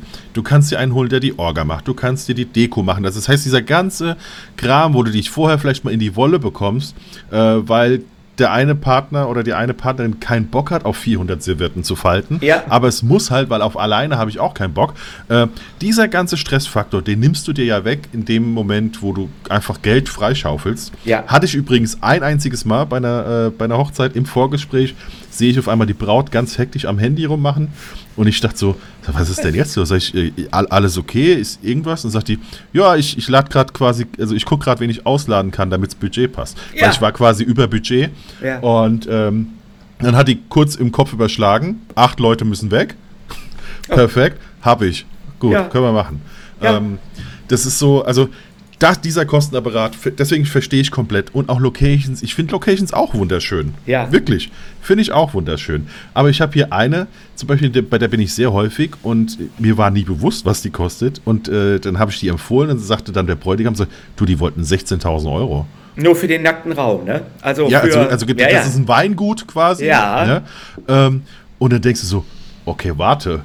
Warum verhandeln die alle immer noch mal mit dir mit dem Preis, wenn dieses Ding 16.000 Euro kostet? Ja. Das, äh, ja. Dennis, entschuldige, dass ich ganz kurz unterbreche. Das ist mhm. ganz wichtig, was ich sage. Ich habe es, glaube ich, schon dreimal gesagt, aber es ist jetzt passt es wirklich zu 100 Prozent. Wir machen eine so emotionale Dienstleistung und da wird, wird 16.000 Euro für einen nackten Raum bezahlt und bei uns darf man nicht feilschen, Also mhm. das finde ich immer ganz peinlich, wenn dann, oh, geht das nicht auch noch ein bisschen billiger? Kann mhm. man das, kann man da das und das nicht weglassen? Dann ist es vielleicht 200 Euro günstiger. Ich finde, wenn man sich, wenn man so viel Geld in die Hand nimmt, auch für eine Location, dann darf es bei einem Fotografen, bei einer Sängerin und bei einem Trauredner nicht an 200 Euro scheitern. Genau. Und ich würde abends noch den DJ mit reinnehmen, Ab, weil die, unbedingt, ganz weil unbedingt. der die Stimmung lesen kann oder ja. eben auch nicht und mit ihm steht und fällt die Party. Ganz unbedingt. Du hast völlig ja. recht, Patrick. Ja. ja. Gut. Was war die zweite Frage noch? Die zweite Frage, wie unterscheide ich gute von nicht guten Traurednern? Hi, das ist eine, das ist eine äh, tri äh, tricky Frage, weil ich mich da immer so ein bisschen aus dem Fenster lehne. Es gibt. Ich, ich, gut, aber ich, ich, ich nehme dir ein bisschen den Druck weg und ja. sage, äh, guten oder nicht guten Trauredner für einen selbst. Also, wie ja. gesagt, es gibt, wir, wir, gehen jetzt einfach mal davon aus, es gibt keine schlechten, ja. es gibt keine nicht guten, ja. es gibt nur den nicht richtigen. Das ist richtig. Richtig, ein guter Aufhänger. Das, der, Braut, der, der Trauredner muss zum Brautpaar passen und andersrum. Ähm, und da sollte man nicht aufs Geld gucken, sondern da sollte man wirklich nur aufs Herz und auf den Bauch hören. Kann diese Person, die da vor mir sitzt, egal ob Rednerin oder Redner, den, die Zeremonie so schön gestalten, dass es unvergesslich ist. Und man kann im Internet oder in Social Media, da sieht man viele schöne bunte Bilder und da ist man ja auch sehr unterwegs und man zeigt sich, aber ich glaube, wenn man die Videos schaut, weiß man, wie die Trauredner unterwegs sind und wie sie aufgestellt sind. So kann ich es eigentlich erklären. Und wenn jetzt einer gar keine Videos hat oder gar keine Homepage hat, da Klar, am Anfang muss man natürlich auch Videos produzieren und, und Fotos haben, aber wenn man jetzt schon zwei, drei Jahre unterwegs ist in diesem Job, da sollte man schon ein Video haben, dem Brautpaar präsentieren, wie man aufgestellt ist und unterwegs ist und dann kann man sich einen, ja, ein Bild machen, sage ich mal. Und ja. Trauredner und Traurednerinnen unter, wenn man das so nebenher mal macht, sag ich mal, ich habe es eben ja schon mal gesagt, ich bin Angestellte als Verwaltungsangestellte bei, bei der Stadt Köln und mache drei Hochzeiten im Monat, weil ich immer schon schön schreiben konnte und mal mir das so große Freude macht. Ah, da habe ich immer so ein bisschen Probleme mit. Ich habe auch immer ein bisschen Probleme, ich, das ist auch vielleicht ich möchte niemandem zu nahe treten, aber wenn man so viel im Paket anbietet, wenn man, ich bin Traurednerin und ich singe auch noch, ich singe auch noch. Und dann denke ich mir, meine Güte, entweder singst du oder du redest. Ich finde, das ist immer so, so ein schwieriger, ich hab, hätte da Probleme mit jemandem ich, zu buchen. Ich werd, bei uns sind das die DJ-Fotografen. Nee, ja. bei mir ist es tatsächlich, machst du auch Film. Ja. Und dann kann ich sagen, okay, also grundsätzlich habe ich noch nie einen Hochzeitsfilm gemacht, also da bin ich auch relativ offen, was das Ganze angeht. Das heißt, ich buche mir immer jemanden dazu, aber ich sage von vornherein, also entweder das eine oder das andere. Entweder ihr ja, habt genau. einmal 100% oder zweimal 50%. So ist es. Und ich war letztens, ich, auf, ich war letztens auf so einem äh, ähm, Meeting, wo, wo sich alle Dienstleister so getroffen haben. Da sagte eine ähm, Blumen eine äh, Dame, die ein Blumengeschäft hat, ach, ich mache jetzt auch DJ. Da dachte ich, es gibt jede Konstellation gibt's, ne? Also was ich ja. kenne, sind DJs, die eine Fotobox haben. Das finde ja. ich jetzt noch irgendwie das einigermaßen legitim. Ich kenne auch DJs, die rumlaufen und fotografieren, ja. weil sie jetzt auch auf einmal auch Fotograf sind. So. Ja. Ah, okay. Das finde ich also jetzt nicht mehr legitim. Finde ich, ja, ich, also ich meine, ich mache mir dann wie, wie, ich vorhin schon sagte, ein König, der sagen muss, dass er König ist, ja. ist nicht der König. Ja. Ich finde, das fällt schon auf, dass der jetzt nicht derjenige ist, der da. Der da die, also ja. bei dem fiel es auf, das war nicht der, der eigentlich die Fotos hier machen sollte, sondern der äh, machte halt irgendwie hier Fotos. Ja. Ähm, das, ich glaube, das musst du schon mit deiner, äh, um es jetzt esoterisch auszudrücken, das musst du schon mit deiner Aura, ja. muss das vollkommen klar sein, das ist der Typ oder das ist die, die Typin. Ja. Äh, die, die heute unser Ansprechpartner für das und das ist. Ja. Und zwar ohne, dass ich im Großen und Ganzen da überall rum erzählen muss. Also ich sage genau einmal, dass ich der Fotograf bin, das beim großen Gruppenbild und zwar auch nur, um mich vorzustellen. Ich sage ja. dann, äh, also ich trommel die einmal alle zusammen und dann gibt es so ein bisschen Programm. Dafür gibt's, äh, vergebe ich auch immer ein Kosten, also immer ein zweiwöchiges Praktikum an denjenigen, der sagt, das kann man doch mit Photoshop machen, äh, weil irgendeiner sagt das immer. Ja. Ähm, die Handtaschen müssen alle weg und so weiter. Also das heißt, da gibt es so einen kleinen Programmpunkt, wie ich die alle zusammentrommel. Und ähm, da ist der einzige Punkt, wo ich ganz klar äußere, ich bin hier heute der Fotograf. Und zwar einfach nur, weil ich sage, schönen guten Tag, falls ihr es noch nicht mitbekommen mein Name ist Dennis, bitte spreche mit Dennis an, ich möchte nicht gesiezt werden und so weiter mhm. und so fort. Äh, ich bin hier heute der Fotograf. Das ist der einzige Punkt. Ansonsten musste es einfach schlüssig sein an meinem Verhalten, an dem, wie ich mich bewege und so weiter. Und ich meine, ich habe eine Kamera in der Hand. Ja, genau. Also, äh, das ist der genau. Punkt. Bist du der Fotograf? Ja. Äh, was hat mich verraten? Meine zwei Kameras? ja, ja. Lassen Sie das. Ja, ja, aber ich koche auch noch. Ja, genau. so, perfekt. Dann habe ich, äh, äh, so, wir haben zwölf, äh, zwölf nach, genau. Äh, ein letztes. Gibt es, gibt es oder gab es einen, Mon einen Moment? Ah, in ihn, war das eine Frage an uns alle? Patrick? Ja, nee, das war, also ich habe es so interpretiert, aber es war eigentlich explizit an, an Heinz gedacht. Aber okay, das ist eigentlich ja. eine allgemeine dann, Frage. Dann, dann, dann dichte ich es um. Also gibt es oder gab es einen Moment, an dem das ganze Business, also dieses der Liebesromantik, Shishi, bla bla, äh, dass es dir auch mal richtig auf den Zeiger ging? Nee, nicht eine Sekunde. Nicht eine Sekunde. Das, ist, das meine ich damit. Ich, ich liebe das. Ich liebe Hollywood und ich liebe meine Brautpaare. Ich sage immer, äh, ich kann nicht versprechen, dass es der schönste Tag des Lebens des Brautpaares wird. Das, das hört sich ich immer, auch nicht. Ne? Das hört sich so endgültig an, aber ich ja. kann ganz viel dazu tun, dass es der glücklichste wird oder einer der glücklichsten.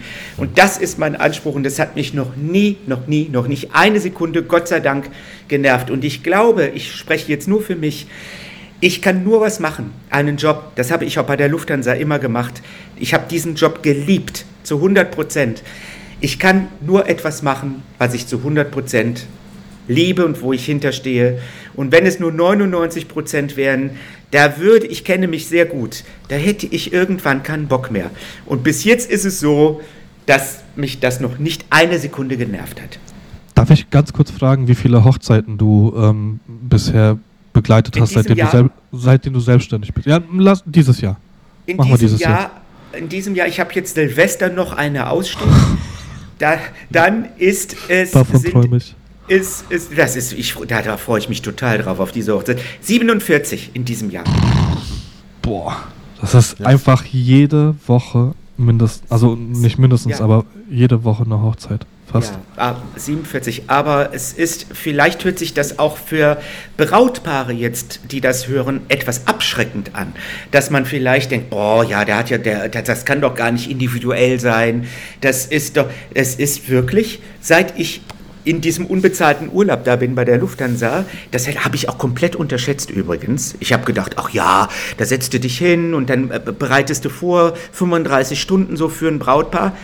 Ich kann euch sagen, ich sitze morgens wirklich hier in meinem Büro, morgens ab 9 Uhr und ich schreibe und ich telefoniere bis abends. Es macht Freude, es macht mich glücklich, es ist super. Perfekt. So. Ich, sag, ich, ich habe immer, ich hab immer ja. gesagt, ähm, äh, früher als ich noch arbeiten musste. Ja. Und dann halt ja. im, im, Nachgang, als ich angestellt war. Und genauso ja. ist es. Ich glaube, das kann man, muss man auch so sehen. Sonst, äh, ich glaube, das transportiert sich auch. Das merkt jedes Brautpaar, das merkt jeder Gast, ob man was mit Liebe macht oder Aber nicht. Aber genau, ich mache mich doch nicht selbstständig, um die Scheiße, die ich im Job hatte, jetzt weiter zu übernehmen. Das ist nee. doch nicht Sinn der Sache. Nee, genau. So, jetzt kommen wir zum Ende. Ja, jetzt, jetzt, jetzt kommt Ich habe auch noch, ich habe noch jede Menge. Also also ich meine, du als, als, als, als, als homosexueller Mann, äh, für mich ist wirklich so, ich hätte total gerne eine Hochzeit. Also ich habe äh, schon zwar schon äh, lesbische ähm, äh, Couple-Shoots gehabt. Ja. ja. Aber noch nie eine Hochzeit. Und ich hatte, wir hatten es hier in der Podcast-Folge, ich hatte eine Hochzeit dieses Jahr, wo gefühlt 50% Gay-Paare waren. Weißt ja. du? Mhm. Und ganz ehrlich, das war die Feier des Jahres. Ja. ja. Und ich, ich hätte das so gerne, aber ich, ich krieg sie nicht. So, pass auf. Also, wenn es irgendwie auf. einer hört, ey, schreibt mich an. Ganz Hör, Deutschland, es ist mir egal, ich komme. Ja? So, ich werde, mein lieber Dennis, werde sofort doch gleich mal meinen Braut. Aber Silvester bist du doch bestimmt. Bist du denn Silvester auch buchbar? Ja. Hey, ich will auch eine. Oder in Köln. So, dann werde ich, weil diese Hochzeit, die ist nämlich auch ganz besonders, die wird nämlich, vielleicht googelst du das gleich mal, mhm. hier in Köln in der Wolkenburg stattfinden. Und die Wolkenburg ist an Weihnachten immer, ja, das Schmuckstück der Stadt, so sage mhm. ich es mal. Die ist äh, wirklich komplett illuminiert. Der Innenhof ist sensationell mit so kleinen Buden aufgebaut. Es ist wirklich so eine, ja, eine ein kleines Schlösschen. Und da heiratet ein wunderbares schwules Paar, mhm. wo ich die Trauung mache und ich werde einmal nachfragen, ob sie schon einen Fotografen haben. Ach, sehr gerne. Sehr da mache ich. Ja, perfekt. Vielen lieben Dank. Das, das mache ich. Was aber natürlich äh, auch alle, die das jetzt hören, bitte meldet euch beim Dennis. Ich kann ihn wirklich nur im wahrsten Sinne des Wortes wärmstens empfehlen. Und natürlich auch beim Patrick. Ja, Pat Selbstverständlich. Patrick wäre ich jetzt zugekommen, natürlich. Ja. Natürlich auch Patrick. so. Ja, okay, ah, wunderbar. Der äh, Patrick hat gerade ganz kurz technische Probleme, deswegen würde ich dich verabschieden, falls er es nicht wieder rechtzeitig hier reinschafft. Okay. du musst weiter zu dem nächsten Termin. Ja. Ähm, also, es war mir wirklich ein Fest, Heinz. Patrick garantiert auch. Mensch, Dennis. Und mir auch. Mir also, auch liebend gerne nochmal für alle, die Fragen haben, schreibt es euch auf. Es wird, also aus meiner Sicht und aus Patricks Sicht garantiert auch, äh, nochmal eine Folge geben. Äh, wenn du Zeit hast, sehr gerne. Super und, gerne. Ähm, und wie gesagt, sagen, wie gesagt, ich gebe auch gerne hier mein, meine Erfahrungen und meine Tipps an alle weiter da draußen. Es soll jeder davon profitieren, dass, dass wir sind alle gehören zusammen in dieser großen bunten Welt des Hochzeitsbusiness äh, und äh, ich bin gerne bereit. Sehr gerne noch ein zweites Mal, Dennis. Machen wir. Vielen lieben Dank. Ja. Dann, dann auf Wiedersehen. Auf und, Wiederhören. Äh, dir, dir, viel Spaß bei dem Termin. Dankeschön ciao. und bis ciao, bald. Ciao. Tschüss. Ciao.